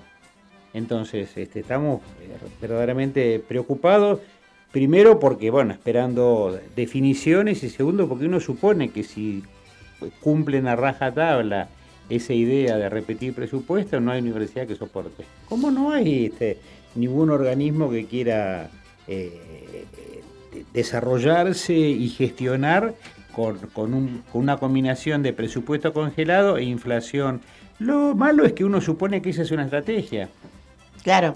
Ahora, yo te pregunto, porque eh, digo, para, para irme eh, entendiendo un poco más, ¿esto significa que están en riesgo la terminación de las carreras? O sea, las entregas de títulos, los chicos que están con la carrera a la mitad. No, yo no quiero hacer ninguna. No, no, no. No quiero crear pánico. No. Nosotros atravesamos. Te voy a poner un ejemplo. A ver. Durante los cuatro años de Macri, tres años tuvimos una emergencia económica. Ah, Y bueno. logramos, y logramos. Ah, bueno. No, no, no, no. Acá hay una responsabilidad de las No, y hay una comunidad muy- muy unida. No, no, que hay problemas, que hay riesgos, pero lo que hay es una calidad eh, humana y una y un compromiso. Profesores educativo. comprometidos. Ah, por supuesto, no, acá no hay ningún, eh, digamos, hay situaciones muy delicadas en, en el sentido de que, bueno, en esta situación, si no se corrigen, en julio no se pagan sueldos, Claro, digamos. claro. Pero, supo- pero nos pasa a nosotros y le pasa a la UBA y le pasa a La Plata y le va a pasar a, to- a todas las Sí, sí, universidades. sí, sí, sí, sí. Y yo Entiendo. creo que eh, ahí decía Gustavo, él hablaba de mecha corta, yo también creo que hay mecha corta en la sociedad. O sea, una cosa es el entusiasmo, ya lo vivimos, gente grande, ya lo hemos vivido, ¿no? Eh, el coro mediático eh, hablando de las loas sobre lo que va. Y esto va a fracasar. Uno puede, a ver, aposté, apuesto, esto fracasa, porque ya lo vivimos. ¿Por qué? Y porque no hay forma de estabilizar una economía eh, con una deuda gigantesca, con una recesión forzada, sin mercado interno. Eh, eh, lo que lográs con eso es que cada vez se recaude menos, cada vez se, debe- se, se tenga que endeudar, endeudar más el país y por lo tanto es un espiral diabólico. Ahora, los dos espejos más eh, fidedignos de, de- de esta, de este modelo económico, por lo menos en las medidas, es Krieger Bacena, estamos hablando de acá del Sí. 60, ¿no? Sí. Krieger Bacena Onganía, que de Sí. todos modos tuvo, tuvo, claro, que de todos modos tuvo eh, un correlato con medidas sociales Sí, en ese momento. Esto Mira, no, eh, no, no que hace ninguna reivindicación de ninguna dictadura, No, obviamente, no, no, pero, no, no, si- pero- no, no, por eso, pero si vos analizás, tenés toda la razón del mundo. No, pero te quiero poner ese, ese Sí. ejemplo y te quiero poner eh, de- como que van progresando, a eso me refiero. Digo, primero tuvo que ser la dictadura de, de Krieger Bacena, quien además eh, previó un plan de contención, una contingencia para los que iba a dejar afuera. Después, la segunda vez fue Martínez de Oz, sin plan de contingencia, con represión y desaparecidos. En los dos casos estamos hablando de dictadura. El tema es que ahora es con los votos de la gente esta historia. Bueno, do- dos cuestiones ahí a mi, a mi entender, ¿no? Uno, la diferencia entre Krieger Bacén y Martínez Oz es casi abismal. Sí, sí, sí. En el sentido de que también en el plan de Onganía había un sesgo industrialista, un- Totalmente. de- había cierta parte nacionalista del ejército. Eh, eh, Bueno, era el Ejército Nacional, El corte es la dictadura del 76. Es Martínez Dios, que es Sí. financiarización, transnacionalización. Esto sí es mi ley. Hay una li- es, es Martínez Dios, Caballo, Milei. Menem, Milei. Sí, sí, Menem. Bueno, Menem con- como proceso, ¿no? Sí, pero con, también con enorme diferencia en el Sí, sentido que había cierta sensibilidad. Tomemos a Caballo y también Sí. tomamos, porque a mí me interesa esto ya yendo al plano de la educación, ¿no? Sí. Eh, no me recuerdo el nombre ahora, la- esto está mal para mí, pero no recuerdo el nombre, se llama Florencia, pero no recuerdo el apellido. Mm. Pero sí recuerdo que es la esposa del ministro de, eh, de Economía de Pinochet. Sí, correcto. Ella es la que está auditando los procesos de, de educación de nuestro país para ver qué cazo van a hacer Sí. con, los, con, el, con ese tema. Sí. Eh, nada, es muy preocupante. Seguimos, estamos hablando, ¿cómo se llama? Urrutia, sí. Urrutia, Florencia Urrutia. Correcto. ¿Eh? Ah, puede ser, puede ser, puede ser. María Elena, eh, María Le- Leonora, Eleonora sí. Urrutia. Eh, estamos comparando eh, todos procesos dictatoriales, o sea, Sí. situaciones crecidas en donde las poblaciones, con consenso no, sabemos que acá hubo consenso para la dictadura, Pinochet Sí. se quedó con consenso y encima después lo votaron Sí. y siguen esa historieta. Ahora, este fin de semana tienen ese problemita con la, con la constitución. Digo, pero son necesitaron de, de- de de represión y de tener todo el, el campo santo en paz para poder llevar adelante. Acá no hay eso, no tenemos eso, tenemos una marcha pasado mañana. Claro, eh, a ver, yo veo ahí por un lado, es un gobierno que uno puede animarse a ponerle un rótulo que es un gobierno de la crueldad. Sí. ¿Eh? Sí. En todas sus... eh, a- va- Sí. Con solo escuchar el- el- la conferencia de prensa, no sé qué, de, de Patricia Burrich y las cosas que de, debate... Villarruel. Y Villar, es, un, es un gobierno de la crueldad, o sea que Son mujeres duras y crueles. Desprecio, y, hombre, y- también. Y, y Miguel también y Caputo también, son mujeres y hombres. No, está bien, pero digo, cuando nosotras somos las duras y las crueles, solemos Bueno. ejercerlo con una solvencia. Bueno, eso te lo dejo a vos como mujer. me me- Y me sí. excuso de, de, de- de opinar Excusate, sobre excusate eso. que nadie te va a decir que es violencia de género. Yo te puedo asegurar bueno, que bueno. con mis pares... Entonces, estamos hablando de, de- de un gobierno de la crueldad, del desprecio de lo popular, de no tener ningún límite en hacer sufrir a la gente con tal de lograr sus objetivos. Bueno, no lo van a poder hacer con la Argentina. La Argentina tiene una historia política, sindical, social, cultural. Eh, a ver, ellos quieren que nos parezcamos, no sé si poner nombre, sí pongo, eh, países como Perú que están muy achatados por lo general, que además lo- los pobres, los presidentes terminan todos presos. Sin clase No, media. ¿eh? Claro, entonces... Sin clase media, que es la Y disruptiva. nosotros tenemos una historia que la, que la atravesamos. A ver, mira, te cuento una, una anécdota muy linda. Nosotros el día, antes de ayer, eh, y hacíamos unos cursos eh, con hijos en la ex ESMA sobre eh, uso del audiovisual para redes sociales. Hermoso. Entregamos los diplomas. Uno de los alumnos que recibe el diploma dice, mire, yo vivía en el 76 muy cerca de acá, de la ESMA, y tomaba el colectivo y veía entraba, que entraban y salían coches, después me fui enterando de las cosas, etcétera, etcétera. Dice, y en ese momento, dice, ni teníamos universidades como la Universidad de Avellaneda, ni teníamos organismos de derechos humanos como hijos. Eh, bueno, dice, estamos en una situación como Distinta. para... Distinta. Esto no quiere decir que los tipos no sean efectivamente re- redundando crueles, capaces de todo, pero la sociedad argentina me parece que no está para comerse ese, esa, No, esa galletita. de- claro. Vos sabés que eh, cuando empezó el programa yo contaba, con- lo comentaba con Luis, que esta mañana estaba viendo Crónica y había estaban haciendo un relevamiento en Constitución eh, acerca del tema de, de la represión a los piquetes. Y el- la construcción del discurso, aún los que estaban a favor de, de Patricia Bullrich, tenía que ver con los derechos de unos y de otros. Ah, No, e- no era eh, la, la cuestión de sáquenlos del medio, son distintos los orcos. No, no, eh, decían, ellos tienen derecho a protestar, yo tengo derecho a caminar, entonces alguien que me ordene por donde yo camino.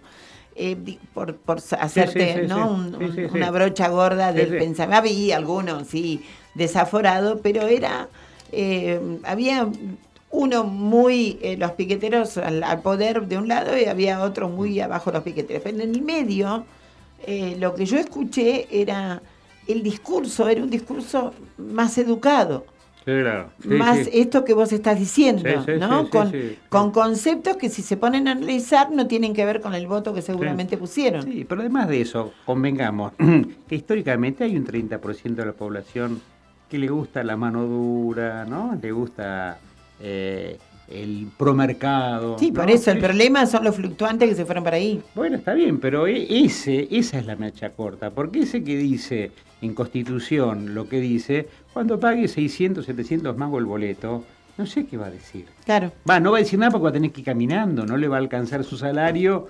Sí, claramente, eh, eh, colectivo, tren y colectivo, dejaste un tercio de tu salario. Claro. Paga el alquiler que va a ir a...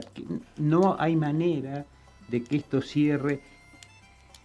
Te iba a decir sin represión, y también, tampoco la represión funciona. Decía el otro día eh, Moreno, Guillermo Sí. Moreno, hablaba de la anomia y decía, el problema si no comes es que o tenés un, un problema muy serio de rebeldía o tenés anomia. ¿Qué pensás? Claro. Sí, sí. No, este, bueno, eh, ahí tenés, o, o- o estás esperando la ocasión, ¿no? Que me parece que eso es otro elemento interesante y una gran este, enseñanza. No pongamos la cabeza en la guillotina, ¿no? 30, Claro. 30 es una cabeza, y, pero 50.000 es otra cosa, digamos. En, en eso vuelvo y, y, eh, con la idea esa, ¿no? Converse- conversemos la resistencia. Muy importante lo que estás diciendo. Conversemos la resistencia, quiere decir también cuáles son los métodos. La vanguardia iluminada no va más. No, digamos, aunque no sea iluminada, que sea desesperada, espe- eh, esperemos también, eh, no, no estamos llamando a la pasividad, pero a que sea contundente. O sea, no hay manera de que los gases y los palos puedan frenar una cosa contundente. Y pensando de que son cosas organizadas, las que van a surgir en esta situación desorganizada, espontánea, la gente no acepta que, que- que de pronto se le joda la vida este, más de lo que ya estaba en, en un mes. Fíjate que, y con esto te, te dejo porque te tenés que ir. Fíjate que en San Luis, que tuvo un altísimo porcentaje de, voto Milei, en lo local gana un tipo peronista que había estado antes con, con los Rodríguez Sá, con uno de ellos, no me acuerdo cuál, no importa, pero estaba en el peronismo tradicional. Poggi eh, gana por afano, digamos así, le gana, no saca, no saca tres votos. En lo local no saca tres votos Milei. En lo nacional arrasa, 68% en San Luis. ¿Cuál es el anuncio de Poggi hoy? Que va a tener que desdoblar los salarios de diciembre y de enero y que no sabe cuándo va a poder pagar los aguinaldos. Nada, ¿con, qué? Digo, Poggi hace frente con la propia, porque él fue elegido en lo personal, pero ya se está enfrentando al voto nacional. Sí, sí, sí, bueno, ahí está. eh, eh, no, no, uno no conoce si es un apriete al gobierno nacional, si es un pago de factura a los a Rodríguez no lo sabes, pero como señal es horrible. Si es aprieta al gobierno nacional, que busque otro. Como señal es horrible, porque en el medio, ¿sabes qué hay? Laburantes que... Y claro, Por eso, entonces volvemos volvemos a definir en un momento de quiénes, quiénes somos nosotros. No, ¿Qué, es, el nosotros? Me refería al quiebre yo, ¿eh? Ah, bueno, sí que sí. Me pero- refería, digo, a ver, Claro, ¿qué o va sea- a pasar con una provincia que votó 68% a mi Claro, claro, pero que cuando, además- cuando tenga que votar, digo, cuando por las medidas de Caputo tenés el sueldo dividido por la mitad en las fiestas. Sí, sí, está bien, pero lo que quiero decirte es, puede ser por Caputo, pero mm, la verdad... Las la- medidas de No, Caputo. no hay plata cuando políticamente uno decide que no haya plata para tal cosa. Nunca no hay plata. O sea, porque San Luis, y no y estoy hablando, especulando sin tener datos concretos, ¿no? Esa medida de Poggi me parece que es una medida, la verdad, que bastante desafortunada. En este momento, sumarse al coro del no hay plata. Son decisiones políticas, Mm. son decisiones políticas. O sea, no sé si quería- querrá apretarlo a Caputo para que le mande plata. eh, eso, insisto, eh, saldar cuenta con, con, con los A, pero me parece que es muy desafortunado lo que ha hecho. ¿Te vas a ir de vacaciones? Me voy unos días. ¿A dónde? A la costa argentina, a la gloriosa costa argentina. Me parece muy bien, porque hay que refrescarse, hay que pensar un poquito porque nos espera un año que hay que cargar las pilas. Sí. Gracias a Magui por la oportunidad de haber estado acá trabajando, conocer a los chicos de acá de UNDAB, conocer a, la, a Noelia, en fin, eh, fue lindo estar acá y, y vamos a ver entonces que, en qué lugar nos encuentran nuestros proyectos. Seguiremos conversando. Muy bien, muchísimas gracias. Y bueno, yo te pido, Mar, que me pongas como un mixta para terminar. Soy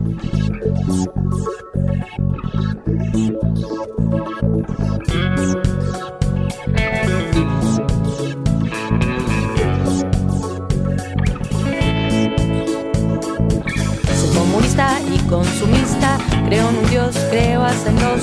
Soy realista, soy bipolar, creo en el cielo y creo en el mar. Soy lo mejor de lo peor, tengo de todo al por menor. Soy lo más caro de la barata, soy la serpiente y también la rata. intelectual y analfabeta, algo de números, algo de letras. Soy mi fortuna y mi pobreza, soy Lady D sin fortaleza. Soy de mis vicios el desperdicio, soy el calor sin que haya sol. Soy de alto vuelo, soy grasa al suelo, mi enfermedad y mi remedio. Ser no ser,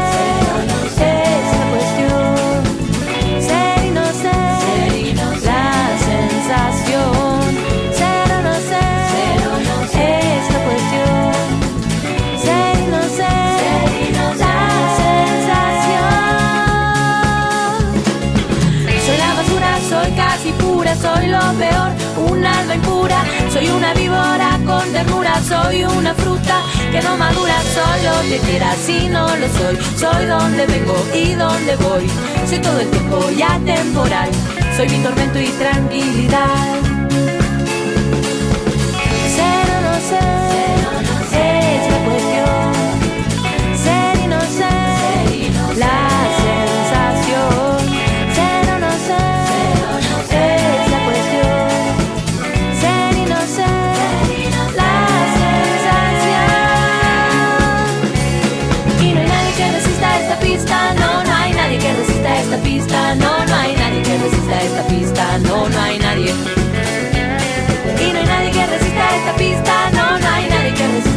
Pista, no, no hay nadie que resista esta pista, no, no hay nadie.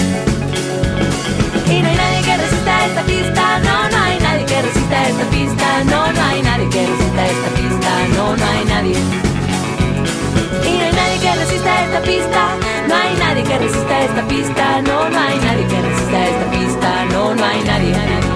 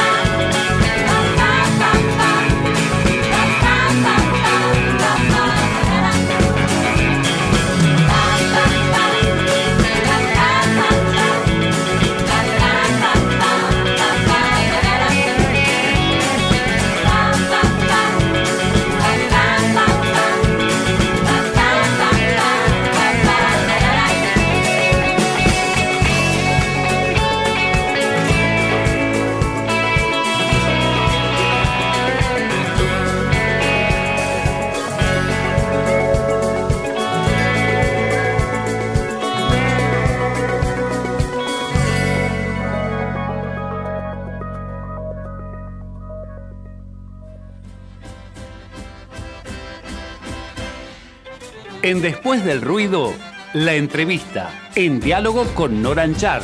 Hasta las 20 por Radio UNDAP.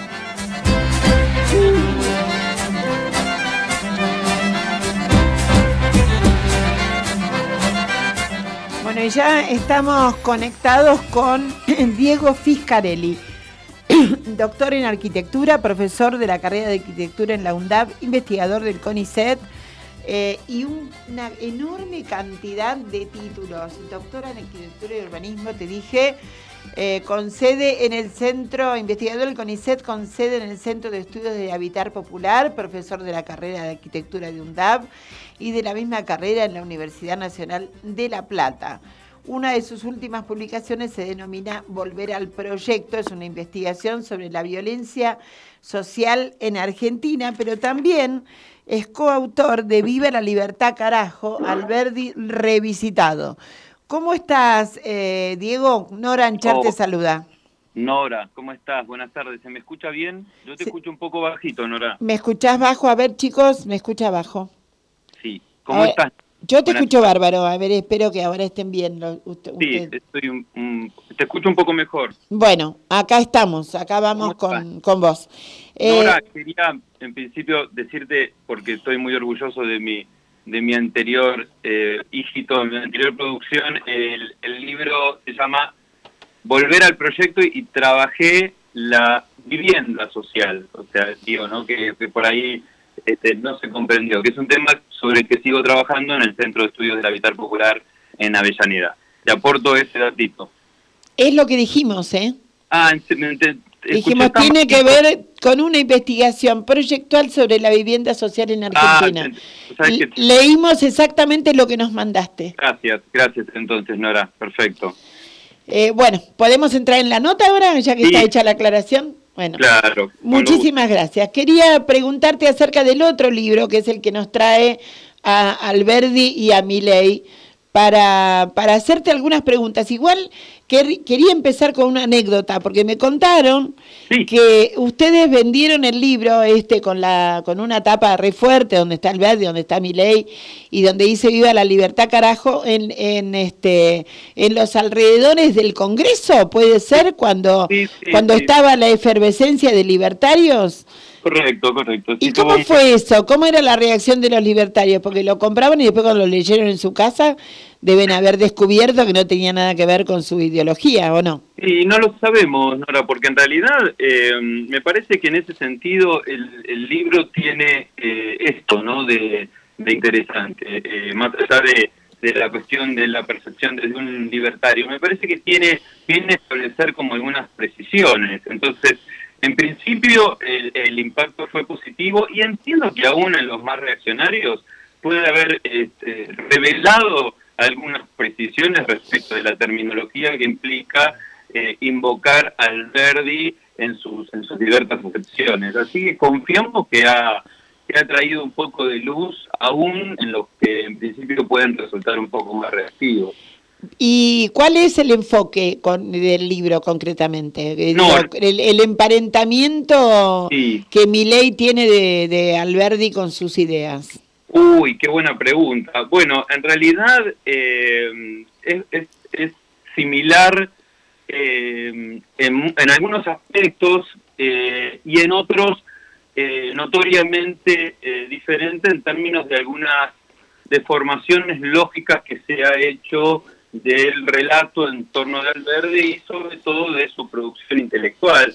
Nora, no te olvides que en realidad eh, mi enfoque, o sea, mi aporte particular como arquitecto, eh, no tiene que ver estrictamente con el discurso, sino tiene que ver con establecer algunas, algunas eh, condiciones más pragmáticas desde mi aporte como, como arquitecto, ¿no? Eh, pero si hay algo que tiene el libro de Revelador, comparando estas dos personalidades o encontrando similitudes y diferencias, es, eh, eh, diga- lo digo sintéticamente, que eh, eh, nos vamos a encontrar de que pa- si para un liberal libertario este, el Estado, ¿sí? que resulta, el, gobierno resulta despótico, opresor, omnip- omnipo- om- omnipotente e omnipresente, este, ¿por qué se interesa entonces este libertario en ocupar el, el poder ejecutivo? Ahí me parece que hay una pregunta central que vale la pena revisitar en los términos en que Alberdi planteó las primeras consideraciones. A ver.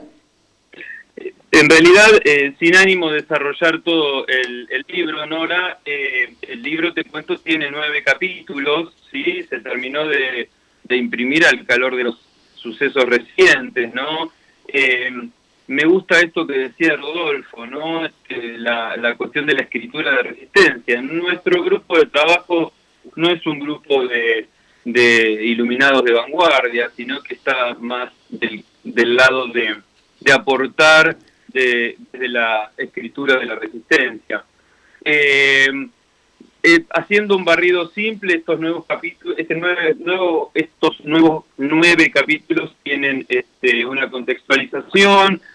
En el primero, luego hacemos una base, sí, referidas a las bases que escribe Alberdi y que tienen que ver con establecer el orden capitalista y que te llamaría la atención ahora se relaciona bastante con lo que estamos viviendo en este momento, ¿no? Porque en aquel momento las exportaciones, estoy hablando de fines del siglo XIX, las exportaciones este, se cotizaban en oro, en oro material. eh, Claro. y por ese motivo solo se beneficiaban los terratenientes y se dieron los primeros movimientos huelguistas en todo el país y terminó en lo que se llamó la Revolución del Parque. Con lo cual, luego de contextualizar aquel siglo XIX un poco idealizado, nos metemos en los fundamentos centrales del documento de Alberti Bastes, y, este, que encuentra la primer, el primer correlato con lo que estamos viviendo. Después, el 3 me resulta muy, muy interesante en términos de eh, que eh, hemos construido una antibiografía de ambos, de Milley y de, de Alberti, para encontrar este, similitudes. Y hay algunas, hay algunas perlitas, ¿no? Por ejemplo, la crítica de ambos al, al cristianismo, ¿no? Milley con el Papa y Alberti con, con el poder eclesiástico, ¿no? Eh, eh, después, este, Claro, pero en todo caso en Alberdi tenía que ver con, con, con, una, con un laicismo y, y lo tenemos a Milei con un coqueteo con el judaísmo, ¿no? Claro, exactamente. Y, Y con la ortodoxia judaica. Exacto, exacto, sí. Y te podría decir que en realidad eh, el denominador común eh, sería esta cuestión de la pasión por, abro comillas, la patria relacionada con una pasión religiosa, ¿no? Claro.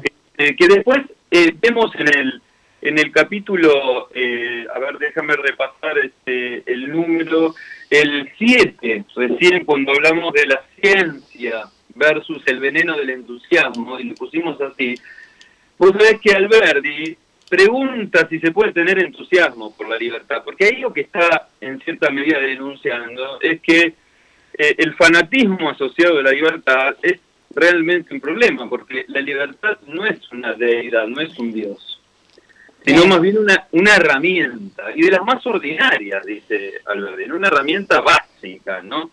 Entonces, por el contrario, es una herramienta básica la libertad, lo que puede ser reivindicado entonces es la ciencia. ¿Sí? Entonces, como miembro del CONICET, digo, ahí nos empezamos a preguntar si mi ley orienta los ajustes en el discurso hacia la clase política, llegará una reivindicación de los científicos. Entonces queda, como otros capítulos, alguna de las, de las preguntas abiertas. Y con esa pregunta abierta me parece un remate espectacular para la nota.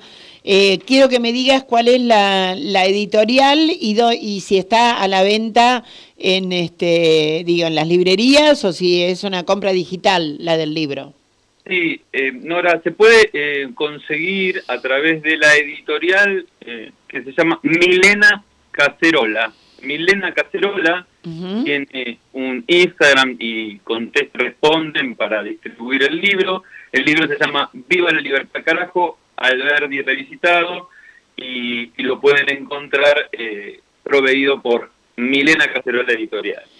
Muchísimas gracias. Pasó por en la por después del ruido de las ideas Diego Fiscarelli con una enorme cantidad de títulos y este investigador del CONICET y autor coautor de Viva la Libertad carajo Alberdi revisitado. Muchísimas gracias. Chau. Un abrazo. Gracias.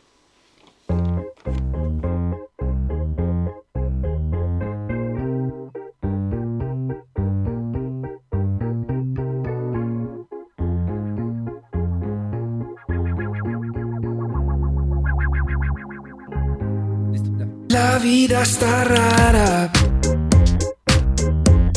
Te voy a explicar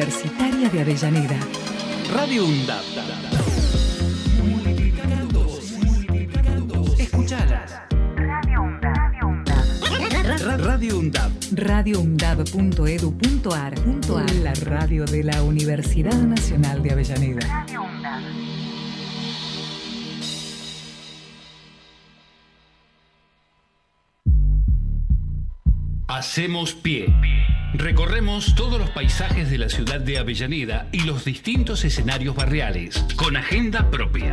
Hacemos pie, paisajes y escenarios. De lunes a viernes, de 9 a 12 horas. Hacemos pie. Nadie puede ser libre en una comunidad que no lo es.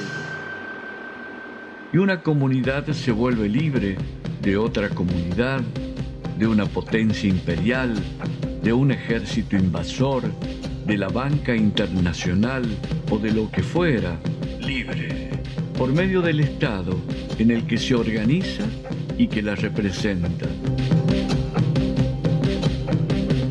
40 años de democracia, Estado garante, Estado presente. Es un mensaje de la Red Interuniversitaria de Derechos Humanos. Radio UNDAB. Aire universitario que inspira. radioundab.edu.ar Para construir futuro.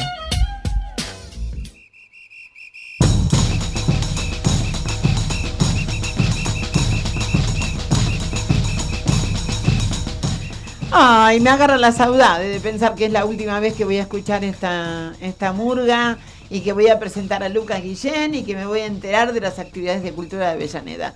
Bienvenido, Lucas. ¿Qué tal? Muy buenas noches para todos, para todas. Acá estamos dando la nota en este último programa de este año.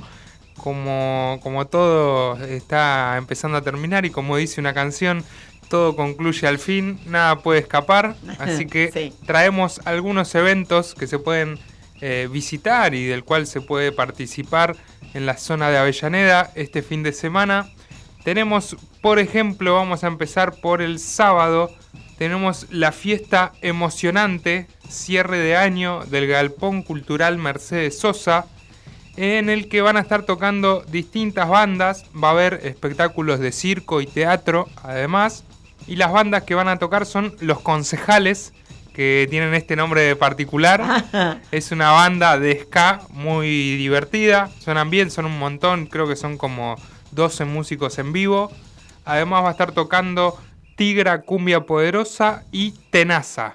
Esto es el sábado a las 21 horas. También el sábado, cerquita del Galpón Cultural Mercedes Sosa, en la parte de atrás de la universidad, en la Casa del Bicentenario, va a haber folclore, pista de baile, show en vivo, clase abierta y buffet popular. Va a estar tocando Martín Macía, que es un folclorista de acá de la zona de Avellaneda, que para quien no lo conoce, se lo recomiendo. Muy lindas letras, eh, súper compañero, todas las letras muy comprometidas. Y también eh, va a estar tocando un conjunto de danzas, sentimiento criollo de la Sociedad de Fomento Lucio Mancilla. Así que para quien quiera, como siempre decimos, es con clase abierta. Primero te enseñan eh, los pasos básicos y después te puedes quedar a, comer, a tomar un vinito y bailar con, con los distintos espectáculos artísticos. Y por último, tenemos algo que está por arrancar en un ratito o ya debe haber arrancado, que es el Festival Terraza y del cual tenemos una invitación especial en formato de audio. Así que vamos a escuchar a mi amiga Ámbar Mica que dice lo siguiente. Buenas, buenas. Soy Ámbar, cantautora avellanedense.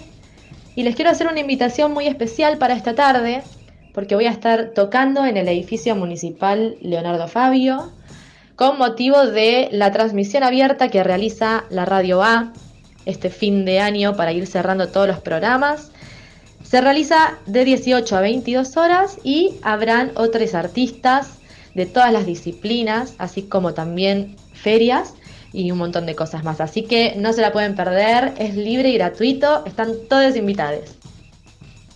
Ahí pasaba entonces la invitación de Ámbar, la pueden buscar en redes sociales, en YouTube o eh, no sé, en Instagram, Facebook como Ámbar Mica.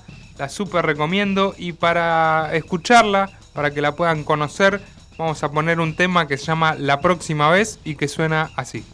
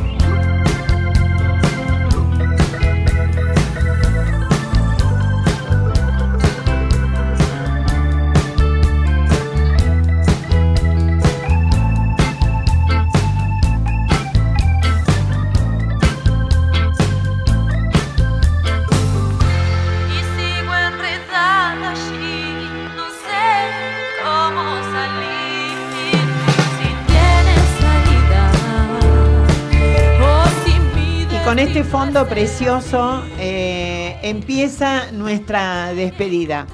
Eh, con la voz de Ámbar, que es una belleza, empieza mi agradecimiento a Luca acá en el micrófono, decirte que me encantó conocerte. Veremos si nos volvemos a encontrar en alguna otra aventura radial. Si pude serte de utilidad, si algo aprendiste, si te sentiste cómodo, está todo hecho. Eh, yo he estado cómoda con el trabajo de ustedes dos. Y para, no sé si quieres decir Sí, algo. no, la verdad que un gusto haberte conocido y transitado el estudio de la radio con vos.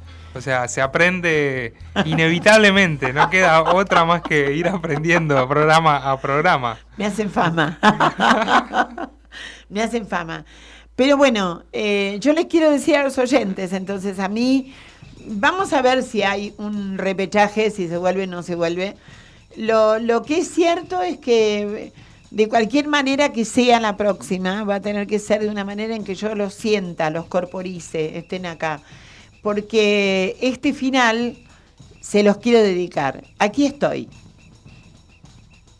Después del ruido, las ideas.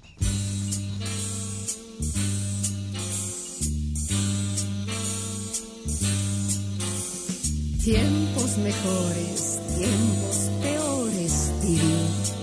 Y estoy aquí. Champán a veces, otra cerveza o anís. Y estoy aquí. Caminando, suelas gasté. Y en el camino también lloré. Mis ilusiones perdí. Y estoy aquí. Proletarios y con magnates viví. Y estoy aquí. Con uñas y dientes, claro que me defendí. Y estoy aquí. Tristes pensiones o el Waldorf Astoria. Ahora ya sé que no existe la gloria. Odio y amor conocí y estoy aquí. Zorros plateados Que luego serán empeñados. Y aquí estoy. De interview hasta el Vogue, desde aquí hasta el Carnegie Hall. Y aquí estoy. Anónimos y flores. Recibí, dije no, cuando otros dijeron sí. En aquellos tiempos duros. Dura fui. Sobreviví a López Rega y estoy aquí. Algunos me han dicho más de una vez. Uy, esta piba, ¿quién es? Nora Anchares. Es la que entrega todo, la que protesta, protesta y después cuando se abre el micrófono, la luz indica que estás en el aire, lo único que sé es entregarme por completo. Espero que esto se haya notado, espero que ustedes hayan sido tan felices como nosotros, espero que hayan podido acceder a todos estos materiales. Están ahí, creo, en la página web. O sea que es ponerse otra vez y escucharlo, porque sí es esto, esto. A ver,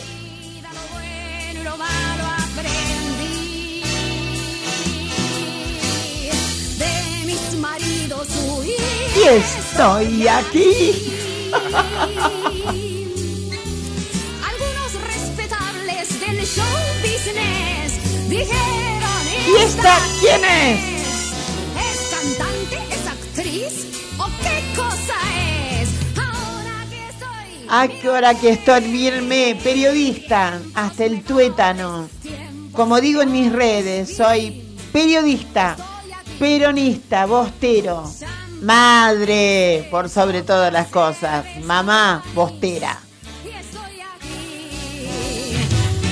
las 3 a, a las 3 fui bomba y bombones en Aguirre, sí, sí, todo el año anterior y aquí estoy todavía. Y vamos a resistir el año que viene y el otro y el otro.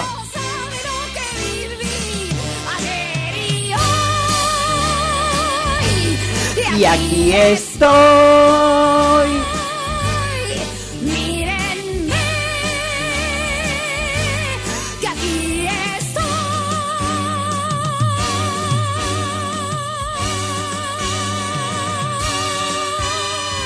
Esta canción es la pintura de una generación.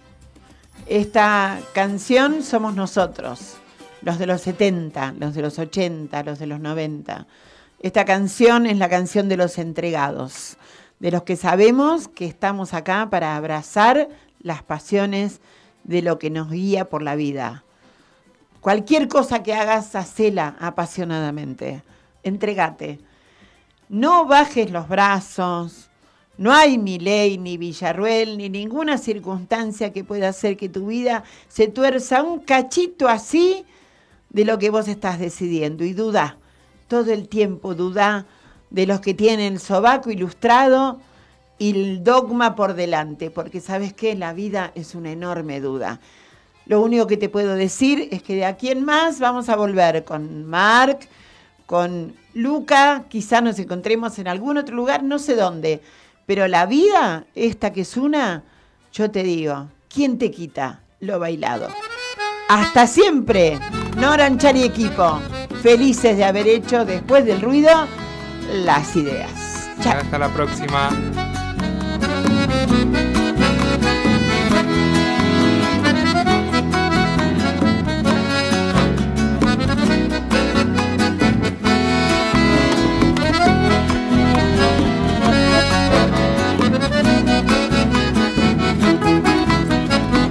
Quiero vestirme de blanco para que los malos espíritus salgan bien fuera de mí. Quiero volver a ser niño para perder la vergüenza que adulto con traje y que me hace sufrir. Quiero dormir una siesta y llegar tarde al velorio del hombre que fui y renacer ya sabiendo que es malo morirse antes de morir y que vengan las comadres otra vez y me bauticen de nuevo con el mismo nombre y que haya fiesta otra vez. ¿Quién te quita lo bailado cuando la música lleva con su magia las estrellas que se posan en tu mano en la fiesta de la vida el amarrete el que no fía no lo saquen a bailar. Para pegarle algún buen día al número en la lotería y dedicarle a la patrona ese regalo que quería sin preguntar cuánto valía solo por tenerle ganas para hacerla emocionar para saber que en esta vida es menos pobre el que la vive con un poco de alegría, mete fuerza en la subida, pedaleando va llegando hasta el calor del buen hogar. Y para que en nuestra Argentina los que bailan por un sueño no dependan del jurado, ser feliz no sea pecado, todos logren lo anhelado, nunca nadie sea juzgado para siempre y de verdad para siempre y de verdad, para siempre y de verdad. Sí, señor.